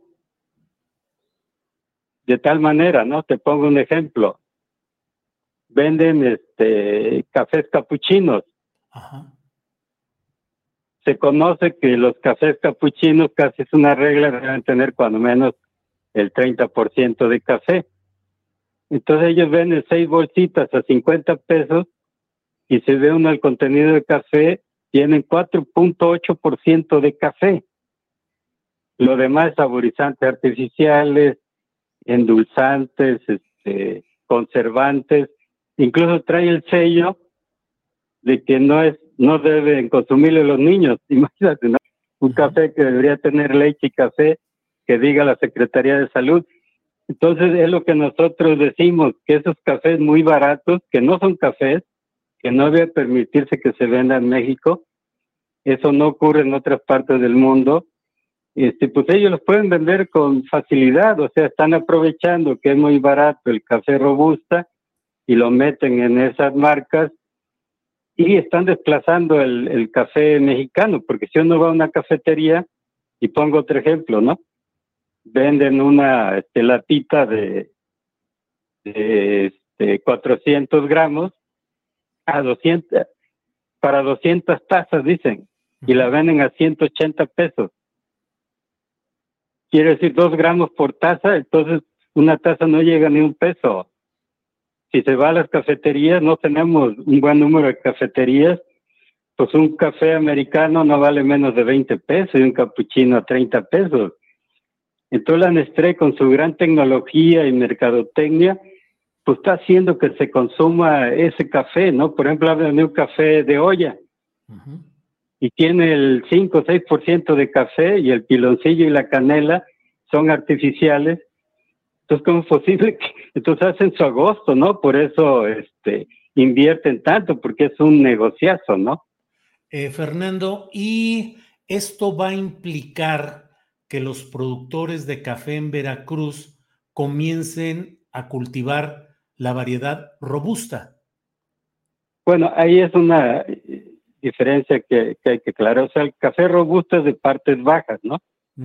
Y el café arábigo es de partes este, más de arriba de 700 metros, ¿no? El robusto hasta 500 metros, digamos, ¿no? Pero, o sea, por eso nos preguntan, bueno, son diferentes territorios porque usted señala.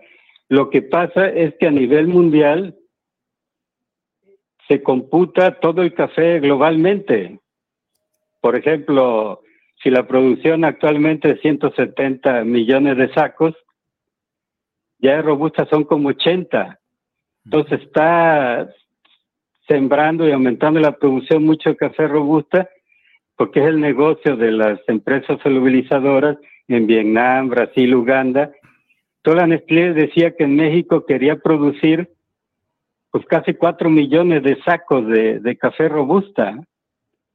Entonces, imagínate, o sea, sería contribuir a la, a, la, a la sobreproducción que hay de café robusta. Ya el Foro Mundial de Productores de Café, a través de Jeffrey Chat, el asesor de la ONU, hizo un estudio de cuál era el problema que había llevado a, la baja de los precios en términos reales del café. Y él concluyó que la principal razón era el aumento muy fuerte de la producción de café robusta.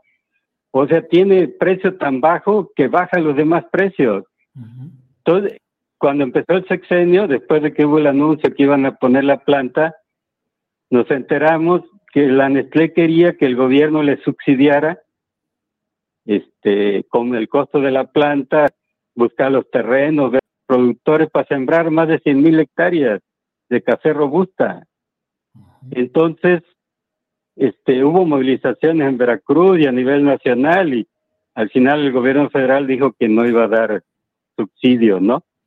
Pero a nuestro juicio es un error promover con los pequeños productores que se metan al robusta, porque el robusta se produce muy barato en Vietnam, en Uganda y en Brasil, y en México hay, habría costos más altos, ¿no?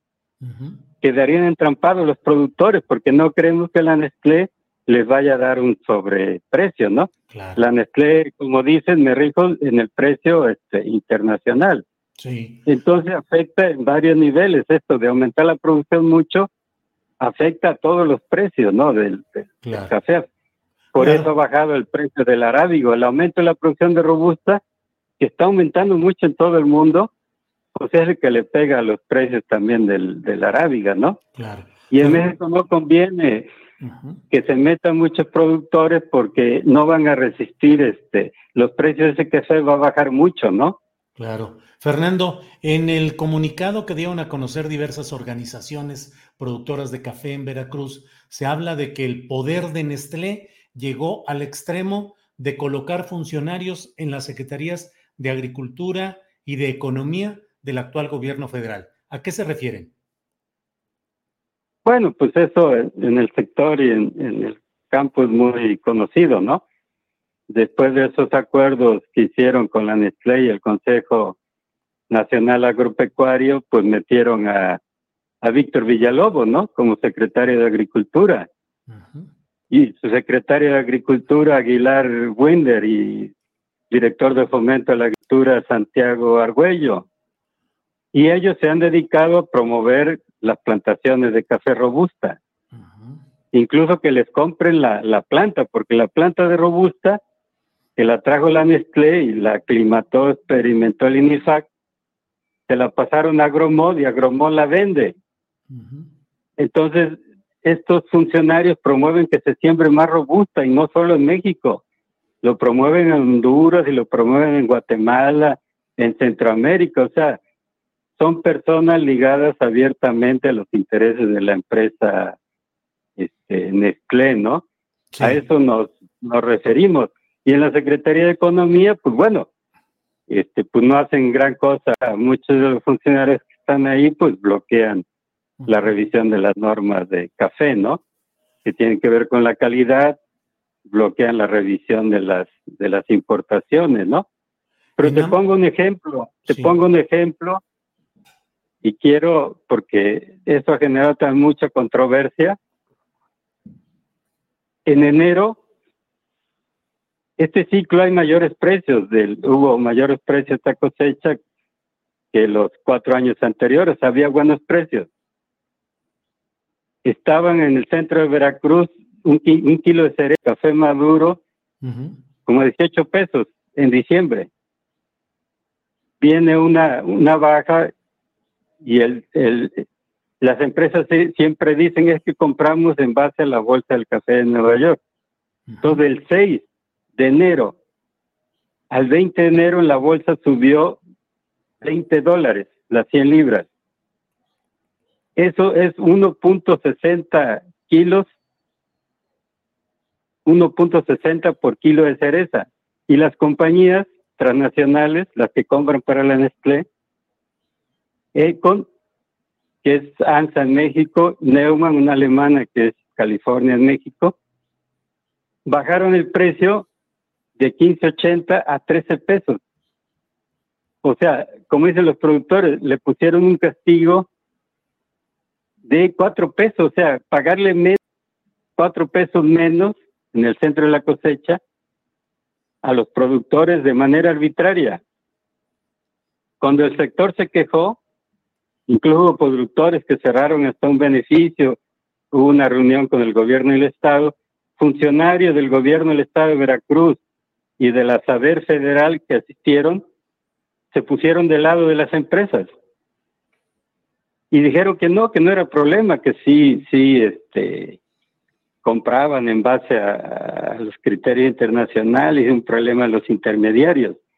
Incluso hasta el gobernador le pasaron una nota y dio una videoconferencia o una conferencia que decía que no había problema, que estaban pagando bien las compañías. O sea, ahí es donde decimos que hay mucha influencia este, de estas empresas que las encabeza la Nestlé, la Nestlé tiene mucha influencia política en el gobierno, pues lograron, ¿no? Que los funcionarios validaran ese abuso que hicieron las compañías, ¿no? Pues imagínate, ¿no? El poder que, que tienen, ¿no? Claro, claro. Y es el grupo, es el grupo relacionado con Alfonso Romo, que es quien colocó a este personaje, Víctor Villalobos, como secretario de Agricultura para procesar una serie de negocios que son del interés de Alfonso Romo, que es un hombre siempre relacionado con este tipo de empresas tóxicas en materia genómica y de mil cosas parecidas. Igual en la Secretaría de Economía, donde la actual secretaria, Tatiana Cloutier, es parte del equipo de Alfonso Romo. Fernando Celis, gracias por esta oportunidad de asomarnos a lo que está sucediendo en Veracruz. Ojalá tengamos luego oportunidad de ahondar en este tema y por lo pronto, pues agradecer esta entrevista, Fernando Celis. Pues te agradezco, ¿no, Julio? Este, que sigan este, invitando, ¿no? Claro, seguiremos hablando y analizando de este tema. Fernando, pues gracias, estaremos atentos a lo que siga. Sí, hasta luego.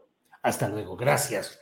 Fernando Celis, asesor de organizaciones productoras de café en Veracruz, y digo, se puede enojar a veces el público, la audiencia, pero los intereses de Alfonso Romo expresados en un área oscura, en un área poco tocada de lo que es la realidad de esta llamada cuarta transformación, es la Secretaría de Agricultura, donde Víctor Villalobos es ni más ni menos que el hombre encargado de procesar los grandes negocios de las grandes empresas transnacionales bajo el acuerdo del jefe político que sigue siendo Alfonso Romo en economía y en agricultura.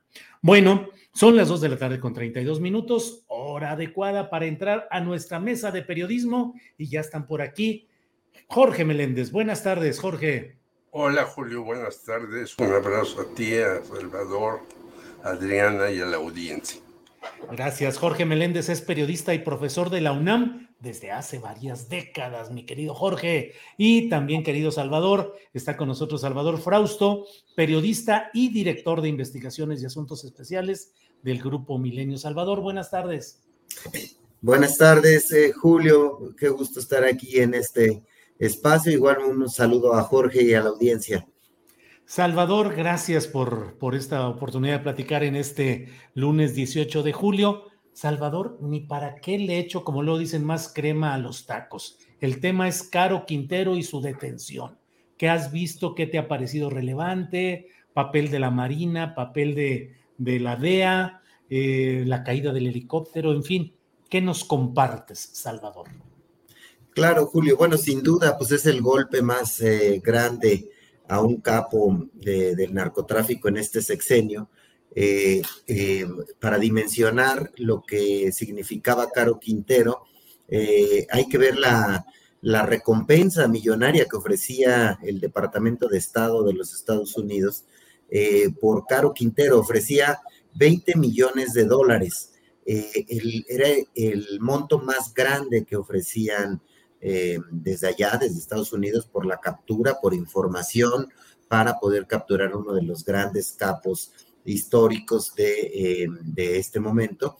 Y bueno, pues, solo para poderlo dimensionar, 15 eh, millones de dólares, que era la segunda recompensa más grande, la ofrecían por eh, el Mayo Zambada, el escurridizo Mayo Zambada del cártel de Sinaloa, que no ha sido atrapado y que, bueno, pues parece estar escondido desde hace muchos años en la sierra de, Sinaloa de una manera muy bien eh, eh, custodiado y cuidado. Y el tercero era eh, el Mencho del cártel Jalisco Nueva Generación, por él se ofrecían 10 millones. Entonces, por Caro Quintero, otra manera de mirarlo es que valía cuatro chapitos, es decir, por cada hijo del Chapo Guzmán, en Estados Unidos ofrecían 5 millones de, dólares y están en esa lista cuatro de estos, de estos hijos. Así que ese es el nivel de importancia que tenía para los Estados Unidos eh, Caro Quintero. Em, fue detenido además por elementos de la Marina, con la participación de una perrita, la perrita Max, que lo olfateó detrás de los matorrales donde, donde se escondía y pues bueno, pues ahí fue, fue detenido este personaje que entre otras cosas, y eso habla de por qué es tan importante para el gobierno de los Estados Unidos, eh, estuvo involucrado eh, activamente en el asesinato de Enrique Kiki Camarena en 1985, que era un agente de la DEA, y eh, pues a partir de entonces, desde hace 37 años, ha sido buscado, fue aprendido, cayó en la cárcel y después liberado en el 2013 en el arranque del sexenio de Enrique Peña Nieto, fue liberado después de, eh, como hoy podemos saber, eh, a partir de una publicación que hicimos en Milenio Diario y en la plataforma web de Milenio, em, eh, después de que Caro Quintero envió al presidente Peña Nieto por eh, intermediación de Aristóteles Sandoval, que era entonces el gobernador de Jalisco, una carta en la que le pedía de clemencia que lo dejaran eh, ya salir de la cárcel mexicana donde se encontraba y seis meses después de que se confirmó que había recibido Peña Nieto esa carta, fue liberado eh, Caro Quintero por un juez en condiciones, pues además muy extrañas, y desde entonces pues andaba a salto de mata desde el 2013, no se le había localizado, y bueno, pues finalmente fue atrapado por los por los marinos el viernes pasado en un operativo mm, ahí muy cerca de, de, la tierra, bueno, dentro de Sinaloa, pero muy cerca de la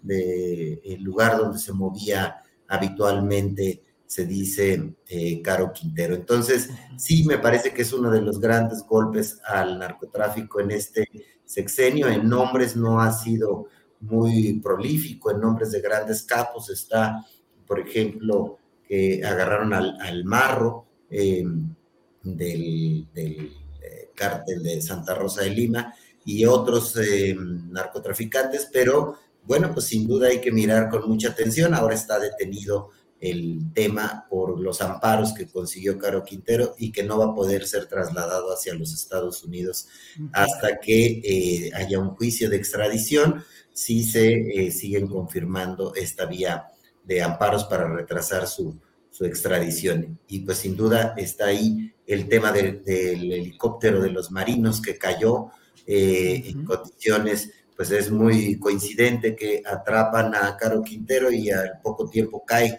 eh, los marinos que participaron en ese operativo y, fallecieron 14 de ellos.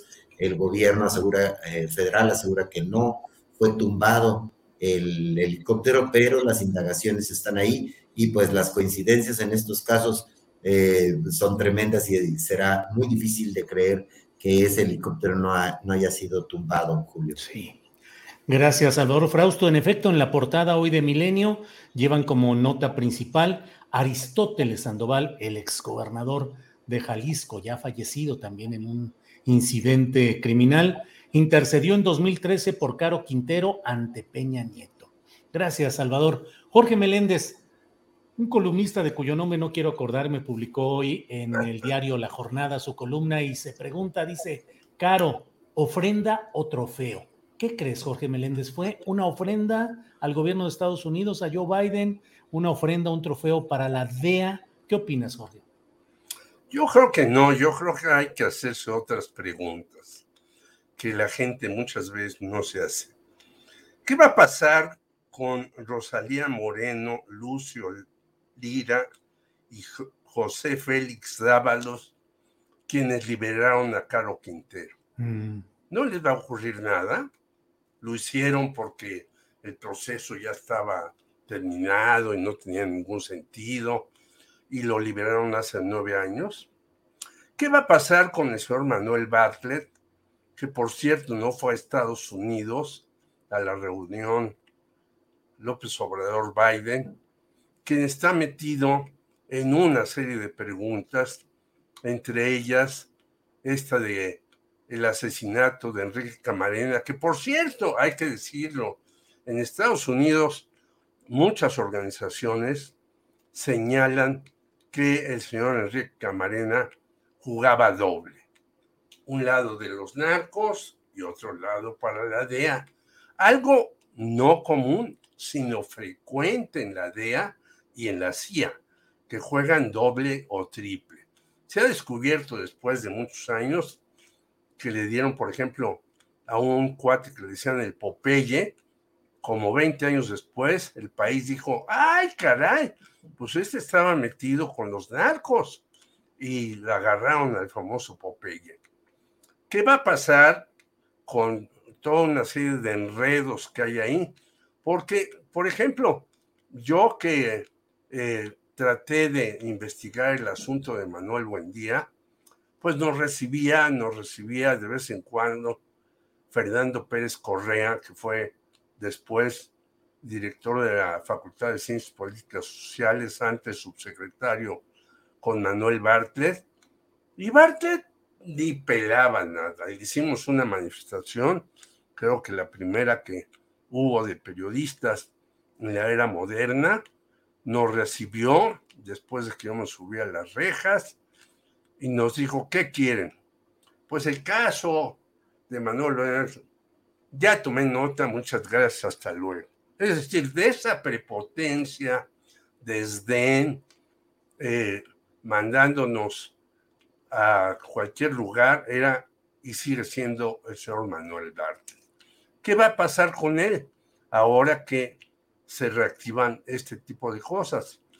¿Qué va a pasar con muchos otros eh, comandantes de la entonces Dirección Federal de Seguridad que siguen activos, aparte de un señor Armando Pavón que les daba las credenciales a los narcotraficantes. Acordémonos que una vez trataron de detener a unos narcotraficantes en el aeropuerto y ellos sacaron sus charolas de comandantes de la judicial y los dejaron libres.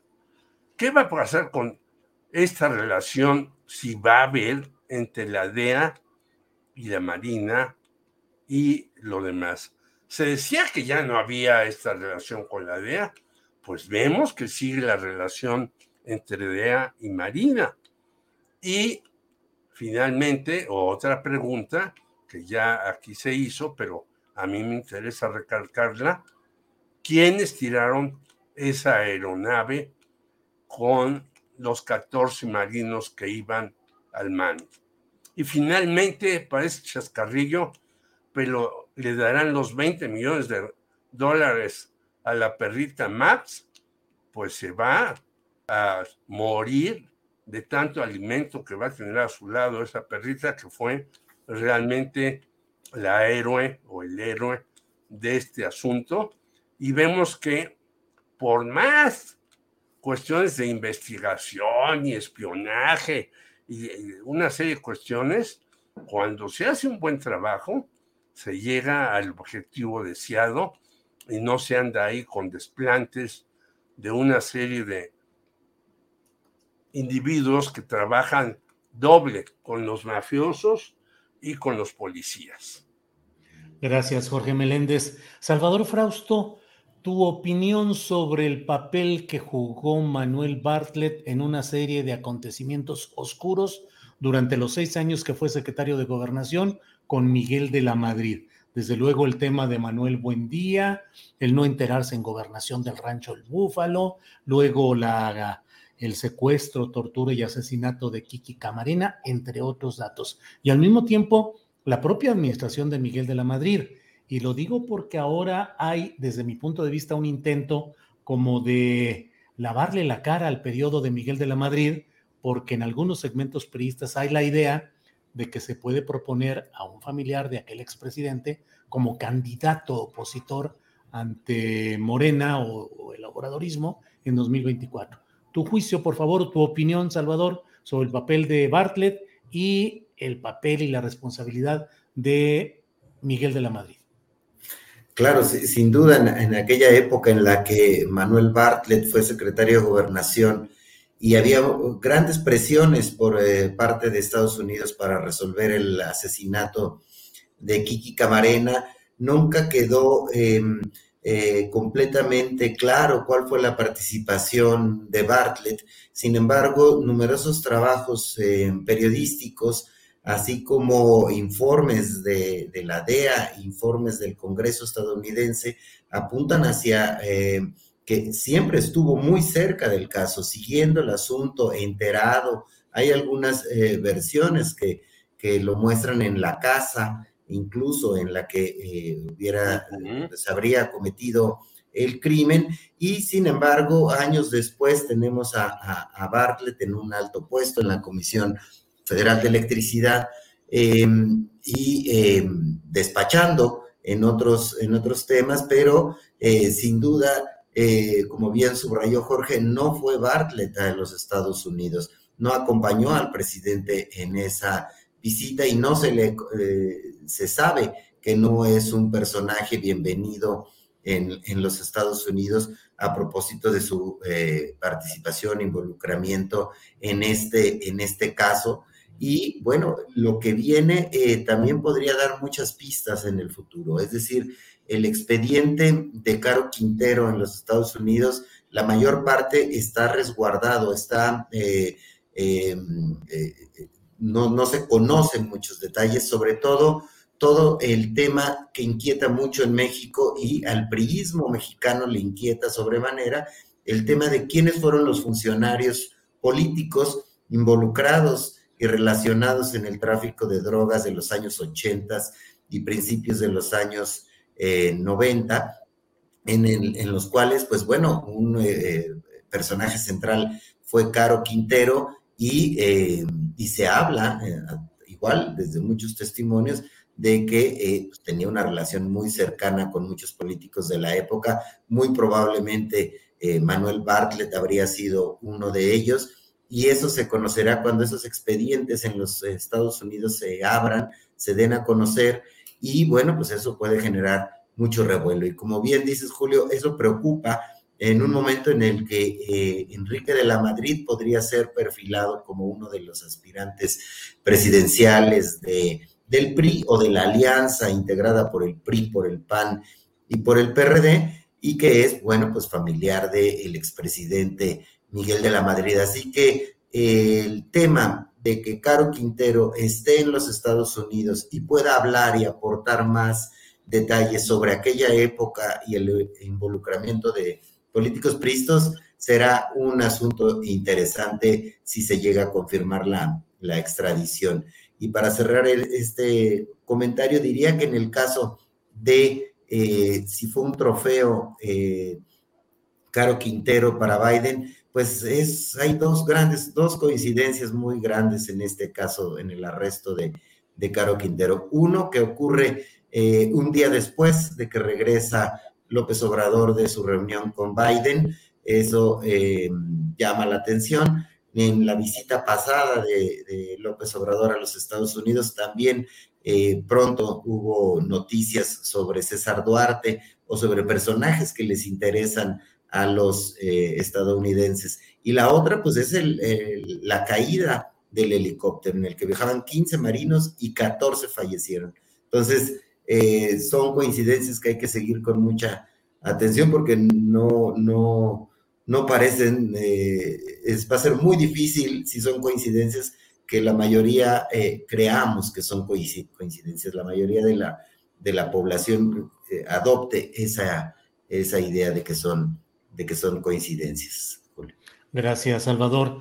Em, Jorge Meléndez, y dentro de lo que estamos viviendo, de pronto pareciera que claves políticas probables a declarar en Estados Unidos sean las de Caro Quintero, como estamos diciendo, pero también se sostiene en firme la idea de que en próximos meses habrá de iniciar al fin el proceso, el juicio contra Genaro García Luna y de pronto, pues, eh, los asuntos oscuros de estos grupos del crimen organizado parece que se instalan también en el escenario político porque no podemos olvidar la la presencia de García Luna como el personaje que a lo largo de todo el sexenio acompañó a Felipe Caldeón Hinojosa en Los Pinos, es decir, en el ejercicio gubernamental.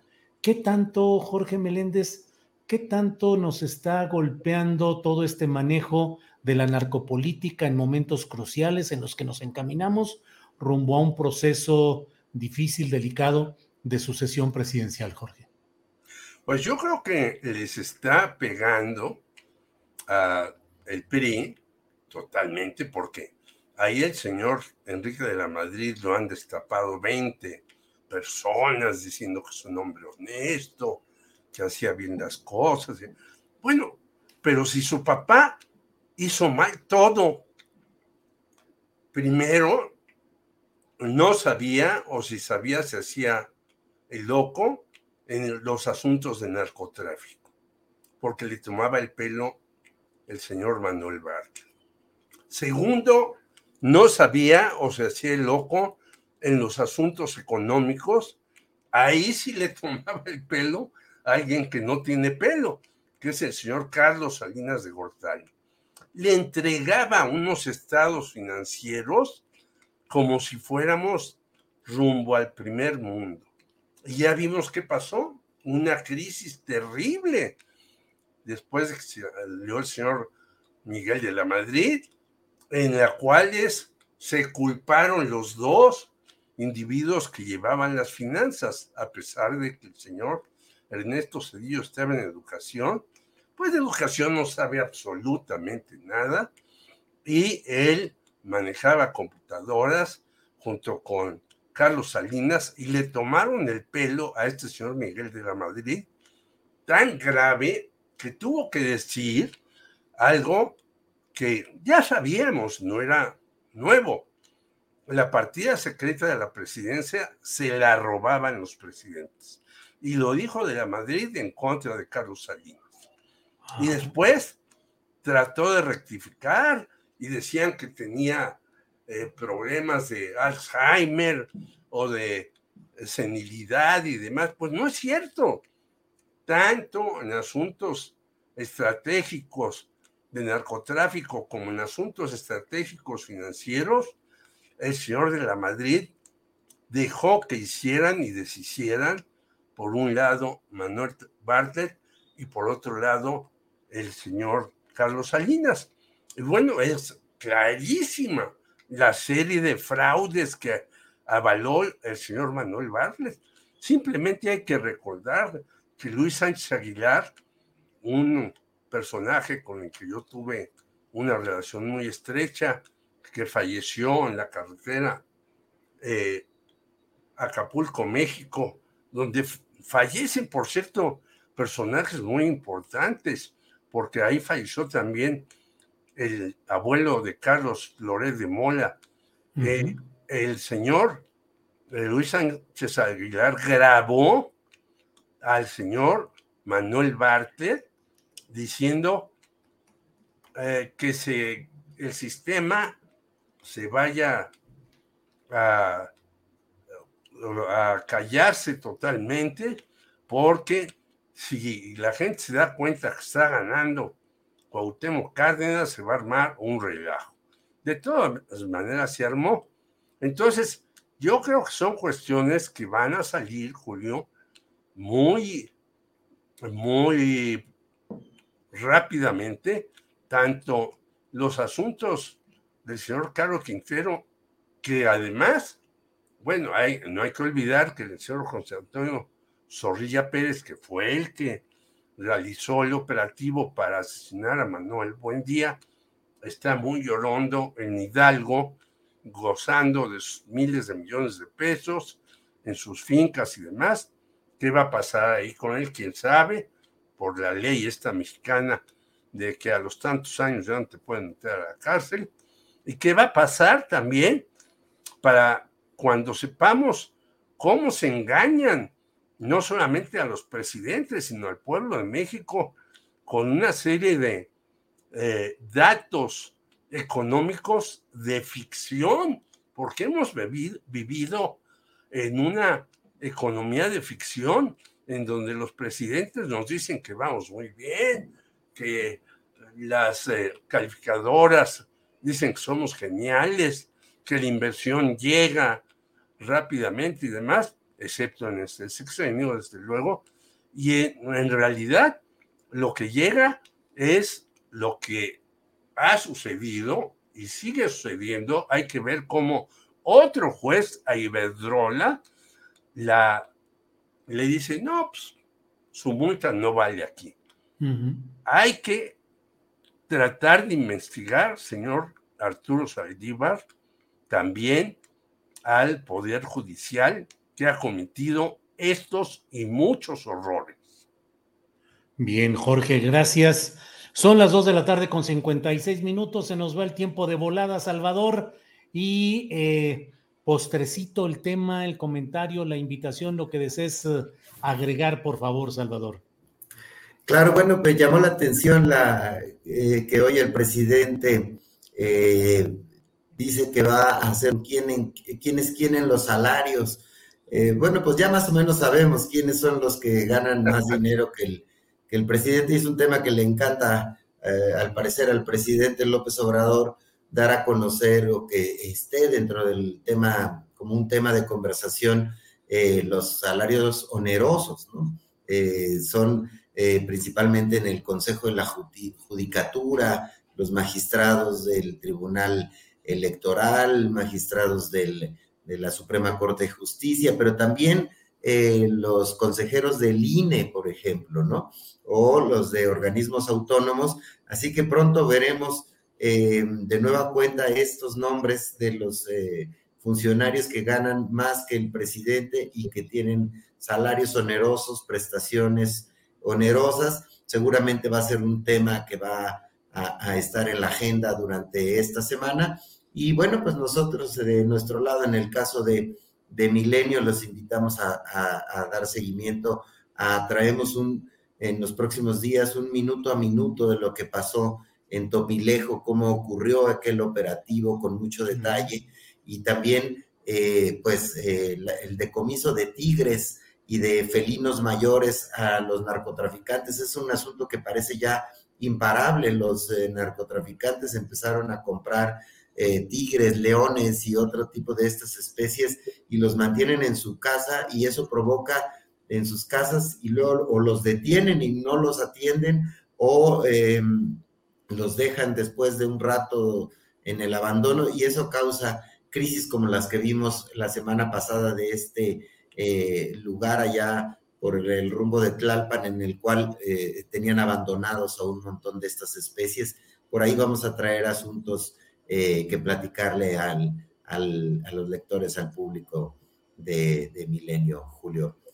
Sí, Salvador, gracias. Jorge Meléndez, eh, postrecito, lo que desees agregar, comentar, comentar, invitar, hora del amigo, uno, hora del amigo, todo cabe aquí. No, vamos, en la hora del amigo vamos a entrevistar a Mújica Murías, un eh, hijo de un exsecretario de Comunicaciones y Transportes con eh, José López Portillo, que planteó el secretario Emilio Mújica Montoya la nacionalización de Televisa y por eso lo corrió López Portillo. Su hijo, uno de sus hijos, vive en Chicago desde hace muchos años se dedica al acompañamiento, a la protección, a darles eh, la nacionalidad en Estados Unidos a los eh, inmigrantes y queremos que nos diga qué opina de esta visita del señor López Obrador. No vamos a entrevistar a un funcionario, sino los que están viviendo en carne propia este tipo de cuestiones, a ver si la hizo bien, la hizo mal el presidente o cómo quedaron las cosas. Eso vamos a llevar en Periodistas Unidos y yo estoy de acuerdo con Salvador, que nos digan cuánto ganan los de arriba. Hoy una colaboradora de Milenio, Viri Ríos, dice que somos un país de centro, que no hay esta polarización, pero en efecto, lo, el 1% se lleva el 39% del Producto Interno Bruto, que es una brutalidad. En ningún país hay esa diferencia. Entonces yo creo que sepamos no solamente cuánto ganan los que dijo mi amigo Salvador, sino muchos otros. Hay una gran cantidad, como en el neoliberalismo se hizo, de institutos con unas prestaciones incalculables. ¿Y por qué les dieron estas prestaciones? Pues justamente para que no pusieran en duda a los gobiernos. Y yo creo que ya basta. Tienen que haber instituciones, en efecto, que supervisen a los gobiernos, pero no ganando las perlas de la Virgen, como decía mi madre. Esas cosas tienen que verse, tienen que hablarse y tienen que discutirse. Muy bien, Jorge, pues ya veremos esas perlas de la Virgen, como decía tu, tu madre. Eh, Jorge, pues gracias. Salvador Frausto, gracias por esta ocasión. Gracias y buenas tardes. Gracias, muy buenas tardes, eh, Julio, Jorge, que tengan, que pasen buena semana. Igual. Igual, Jorge, gracias, buenas tardes. Bien todos, hasta luego, nos vemos la próxima semana. Sí, señores, gracias, hasta luego. Bien, pues ha sido esta mesa con Jorge Meléndez, con Salvador Frausto. Son las tres de la tarde con un minuto y vamos a pedirle a Adriana Buentello que se aparezca por aquí para que nos diga qué más, qué novedades tenemos. Adriana, ya estamos de nuevo. Julio, ya nada más para cerrar, eh, vamos a, platicar un poco del corcholatómetro. No sé si estas encuestas que, que aparecen, pero eh, como coinciden varios colegas que la del financiero es de las quizá más aceptables. Interesante, Julio, que hoy en esta, en esta encuesta, bueno, aparece Julio como pues parte de, la popularidad de los personajes, sobre todo de, oposición. ¿Y sabes quién tiene la mejor, eh, la mejor o la más alta popularidad? El empresario Carlos Slim. Ándale. Y que aparece, pero como parte de la oposición, ¿no? Cuando este gobierno ha tenido pues una, un trato muy favorable por parte del gobierno de la 4T, eh, justamente este empresario. Y también curiosamente aparece en el segundo lugar Luis, Luis Donaldo Colosio. Pero Julio, ¿cómo ves todo este tema que está sucediendo entre eh, Ricardo Monreal y Morena y el coqueteo o, las declaracionitis que hay en torno a si Ricardo Monreal estaría sumándose o no a esta eh, alianza de Va por México? No sé si eh, viste o tuviste oportunidad de ver esta encuesta si Andrés nos puede poner, hice los gráficos aparte porque para no este, ocupar la imagen directamente, pero la encuesta es del financiero, de cómo va la, de cómo van eh, por, alianzas, de cómo iría eh, hasta esta fecha las, eh, la popularidad. No sé si Andrés la tenga por, este, por ahí. Ya por acá aparece. Mira, fíjate, el Morena Morena, Partido Verde Ecologista de México, Partido Trabajo, 51%, PAN, PRI, PRD, 36%, Movimiento Ciudadano con un 8% y pues 5% pues no, no está independiente o, indeciso. Julio, fíjate que en el caso de Ricardo Monreal, en algunas de estas eh, encuestas ya aparece entre un 7 y un 8 y un 9% de las preferencias. Si sumamos esto al, Movimiento Ciudadano, estará gestionando de alguna manera Ricardo Monreal su popularidad en estos meses. ¿Cómo ves que pueda dar ese, ese brinco y, ahí eh, pues mover un poco la balanza eh, de, de, este corcholatómetro, Julio? ¿Cómo ves? Fíjate, Adriana, que Ricardo Monreal siempre ha sido el interlocutor desde el círculo central político de López Obrador con los demás partidos. Recordemos que el propio Ricardo Monreal ha sido legisladora, no, es decir, ha estado formalmente en las bancadas del PRI, del PRD, del Trabajo, de Morena, es decir, es un hombre que siempre ha estado en comunicación con los dirigentes de los demás partidos. Ahora esa misma ese capital o esa posibilidad la está ejerciendo en favor propio. La mala noticia para Monreal es que quienes hoy le abren las puertas, pues casi, casi que le abran, le abren las puertas de un panteón político, porque son eh, Jesús Zambrano, que es el último de los chuchos, en lo último que queda de este partido que fue eh, importante, eh, cuantioso en cuanto a, a, miembros, a militantes, que fue el Partido de la Revolución Democrática, pero pues que ahora está francamente como un fideicomiso de liquidación y los chuchos, entre ellos Jesús Zambrano, pues francamente no representan virtualmente nada. Y el otro invitador en estos momentos a, Ricardo Monreal, pues es Alejandro Moreno, alias Alito, quien francamente pues está también muy de bajada. Sin embargo, no hay que dejar de lado la insistencia de Ricardo Monreal, que suele decir en una y en otra entrevista, todos nos necesitamos en Morena y no vaya a ser que la falta de un porcentaje de votos haga la diferencia y le dé el triunfo a los adversarios. No digo que sea un chantaje político, pero es una advertencia bastante clara y directa en el sentido de que este porcentaje que tú hablas puede ser importante en ese juego de los números finales que si son reñidos, estos porcentajes como el de Monreal van a ser muy importantes, Adriana. Así es, y justamente tenemos la otra parte de la encuesta, si no la puede poner Andrés, justamente por personaje, por eh, corcholatas de Morena, pero entre morenistas, ¿cuáles son los presidenciables? Pues en este caso tuvo un aumento, o ya le ganó, están obviamente casi empatados en un empate técnico Sheinbaum y Marcelo Ebrard, pero ya es eh, muy poco la, muy poca la, diferencia. Eh, pero vemos que Monreal, entre los morenistas, Julio, creció. O sea, el, trabajo que están haciendo dentro de Morena, los que apoyan a Ricardo Monreal, probablemente esté reflejándose aquí en este en esta encuesta, así que es interesante justamente lo que mencionas, porque ningún porcentaje y sobre todo que todavía quizá no se sabe cuál sea la estrategia de la oposición, pero que pues de parte por lo menos de, de la oposición lo que hay también a manos llenas son recursos.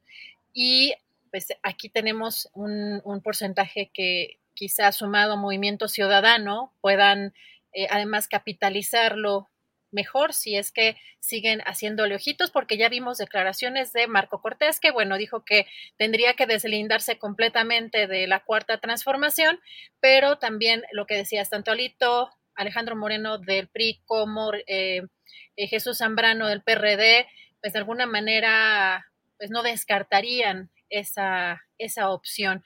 Veamos qué sucede, pero interesante de pronto ver o asomarse a estas cifras, porque pues quien adelantó además, eh, Julio, esta, esta etapa de los presidenciales o las colchelatas fue el propio presidente de la República y estamos viendo mucha, mucho movimiento político en torno a eso, Julio. Adriana, fíjate que me atrevo a hacer una especie de augurio. Creo que la suerte de Ricardo Monreal va a estar determinada por la manera como se resuelva la sucesión a favor de Claudia o de Marcelo. Es decir, si esta sucesión se resuelve sin problemas entre Claudia y Marcelo y llegan a acuerdos y deciden caminar juntos quien sea el candidato, eh, Claudia o Marcelo, creo que va a ser relativamente prescindible Monreal. Pero si hay choques, si hay diferencias, si hay resentimientos de Marcelo o de Claudia y sus grupos, entonces ese candidato o candidata va a necesitar de todo y allí es donde van a tener que echar mano del propio Monreal. Creo que, que esa suerte, la definición de si Monreal se queda o no en Morena, va a depender de cómo se resuelva el choque entre los punteros que son hoy Marcelo y Claudia Sheinbaum. Pero bueno, pues y ahí hay un factor también interesante entre los dos, Julio, la línea 12 del metro, tanto en Marcelo, tanto en el caso de Marcelo Orar como de Claudia Sheinbaum. Entonces también vamos a ver cómo, pues cómo avanza ese tema, porque quizá en esta encuesta que acaba de dar sobre todo a conocer el financiero, pues no está eh, todavía pues contabilizado, por supuesto, políticamente hablando, la, el tema de, de, estos, de estos días, ¿no? Que ha sido pues las audiencias y todo lo que tiene que ver relativo a esta tragedia de la línea 12, pero sin duda todo esto va cambiando conforme pasan los días y las semanas y ya veremos qué más marca el corcholatómetro, Julio. Sí, así es. Eh, por lo pronto ya está el tema de la polémica para las siguientes horas y días, Adriana, porque Fonatur dice que las obras del tren Maya se han reanudado porque se determinó declarar estas obras como materia de seguridad nacional, que entonces por ello se está trabajando a pesar de los amparos que se han promovido. Es decir, dice, es un tema de seguridad nacional. Eso ha dicho Javier May, el titular del FONATUR, Fondo Nacional de Fomento al Turismo. Es un tema de seguridad nacional, una declaratoria de seguridad nacional donde la obra es prioritaria nosotros vamos a respetar los tiempos de los amparos que determine el juez. Estamos esperando la audiencia y aportar los alegatos. Aquí el punto es ver cuál es la razón por la cual la construcción de un tren puede ser considerada o declarada como seguridad nacional. Dijo Javier May que en la sesión del Consejo de Seguridad determinaron que es una obra de seguridad nacional por las vías férreas y que los interesados, la Secretaría de Seguridad Pública y de Gobernación, fueron los que determinaron que la obra se iniciara.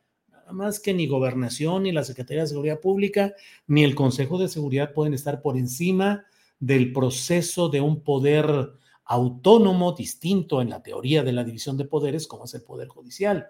Es decir, el Poder Judicial tiene que decidir ahora si ese llamado decreto, que en realidad es un acuerdo que emitió el presidente de la República, eh, para que se pudieran declarar como de seguridad nacional ciertas obras y servicios, si de verdad tiene fundamento constitucional. Ya lo veremos y por ahí va la siguiente polémica fuerte de estas horas, Adriana. Para ver si así además, porque el presidente pues, ha mencionado muchas veces en la conferencia mañanera que pues, esto está eh, pues, deteniendo de alguna manera estas obras y una forma de ver si avanzan más, eh, pues con mayor velocidad, porque es una de las prioridades justamente este tema en su gobierno y le estaremos también dando seguimiento a eso, Julio. Creo que ya huele a sopita. Ah, ya ah, huele a sopita. Mm. Fíjate, nada más, ahorita que mencionábamos, se me estaba pasando, eh, esta nota que nos va a poner o este tweet que nos va a poner Andrés, quizá, bueno, sabemos que hoy, hoy homenajeó en Palacio Nacional justamente a Benito Juárez a propósito de los 150 años de su fallecimiento, pero aquí no sería relevante tanto, quizá, si no es porque vemos que está justamente al lado de Ken Salazar, ¿no? Su amigo, como menciona el propio presidente de la República, y que sobre todo en este tema de la, eh, pues de esta visita a Estados Unidos y de esta detención de Caro Quintero, pues la relación eh, con Estados Unidos, y aquí lo vemos pues muy, de manera muy frecuente, Julio, a, Ken Salazar con el presidente de la República en diversos eventos. Bien, pues eh, sí, efectivamente una fotografía simbólica y es eh, desde luego el mensaje que envía el presidente de la República, que es eh, esto de que con respeto a la soberanía son tiempos de reconciliación y unidad. Bueno, pues Adriana, ya diste esta información del el amparo, la suspensión provisional que se ha dado en el caso de Caro Quintero para que no sea eh, extraditado en lo inmediato.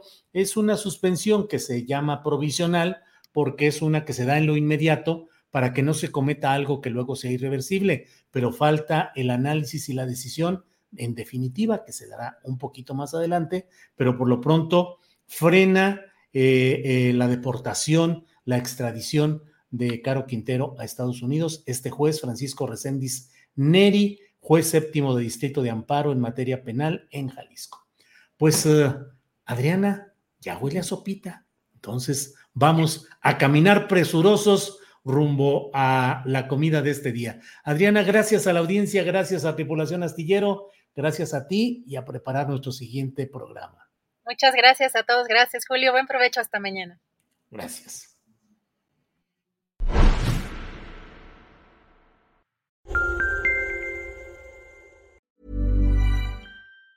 Hey, it's Danny Pellegrino from Everything Iconic. Ready to upgrade your style game without blowing your budget? Check out Quince. They've got all the good stuff shirts and polos, activewear, and fine leather goods, all at 50 to 80% less than other high end brands. And the best part? They're all about safe, ethical, and responsible manufacturing. Get that luxury vibe without the luxury price tag. Hit up quince.com slash upgrade for free shipping and 365 day returns on your next order. That's quince.com slash upgrade. Hi, I'm Daniel, founder of Pretty Litter. Cats and cat owners deserve better than any old fashioned litter. That's why I teamed up with scientists and veterinarians to create Pretty Litter. Its innovative crystal formula has superior odor control and weighs up to 80% less than clay litter. Pretty Litter even monitors health by changing colors to help detect early signs of potential illness. It's the world's smartest kitty litter. Go to prettylitter.com and use code ACAST for 20% off your first order and a free cat toy. Terms and conditions apply. See site for details. Para que te enteres del próximo noticiero, suscríbete y dale follow en Apple, Spotify, Amazon Music, Google o donde sea que escuches podcast. Te invitamos a visitar nuestra página julioastillero.com.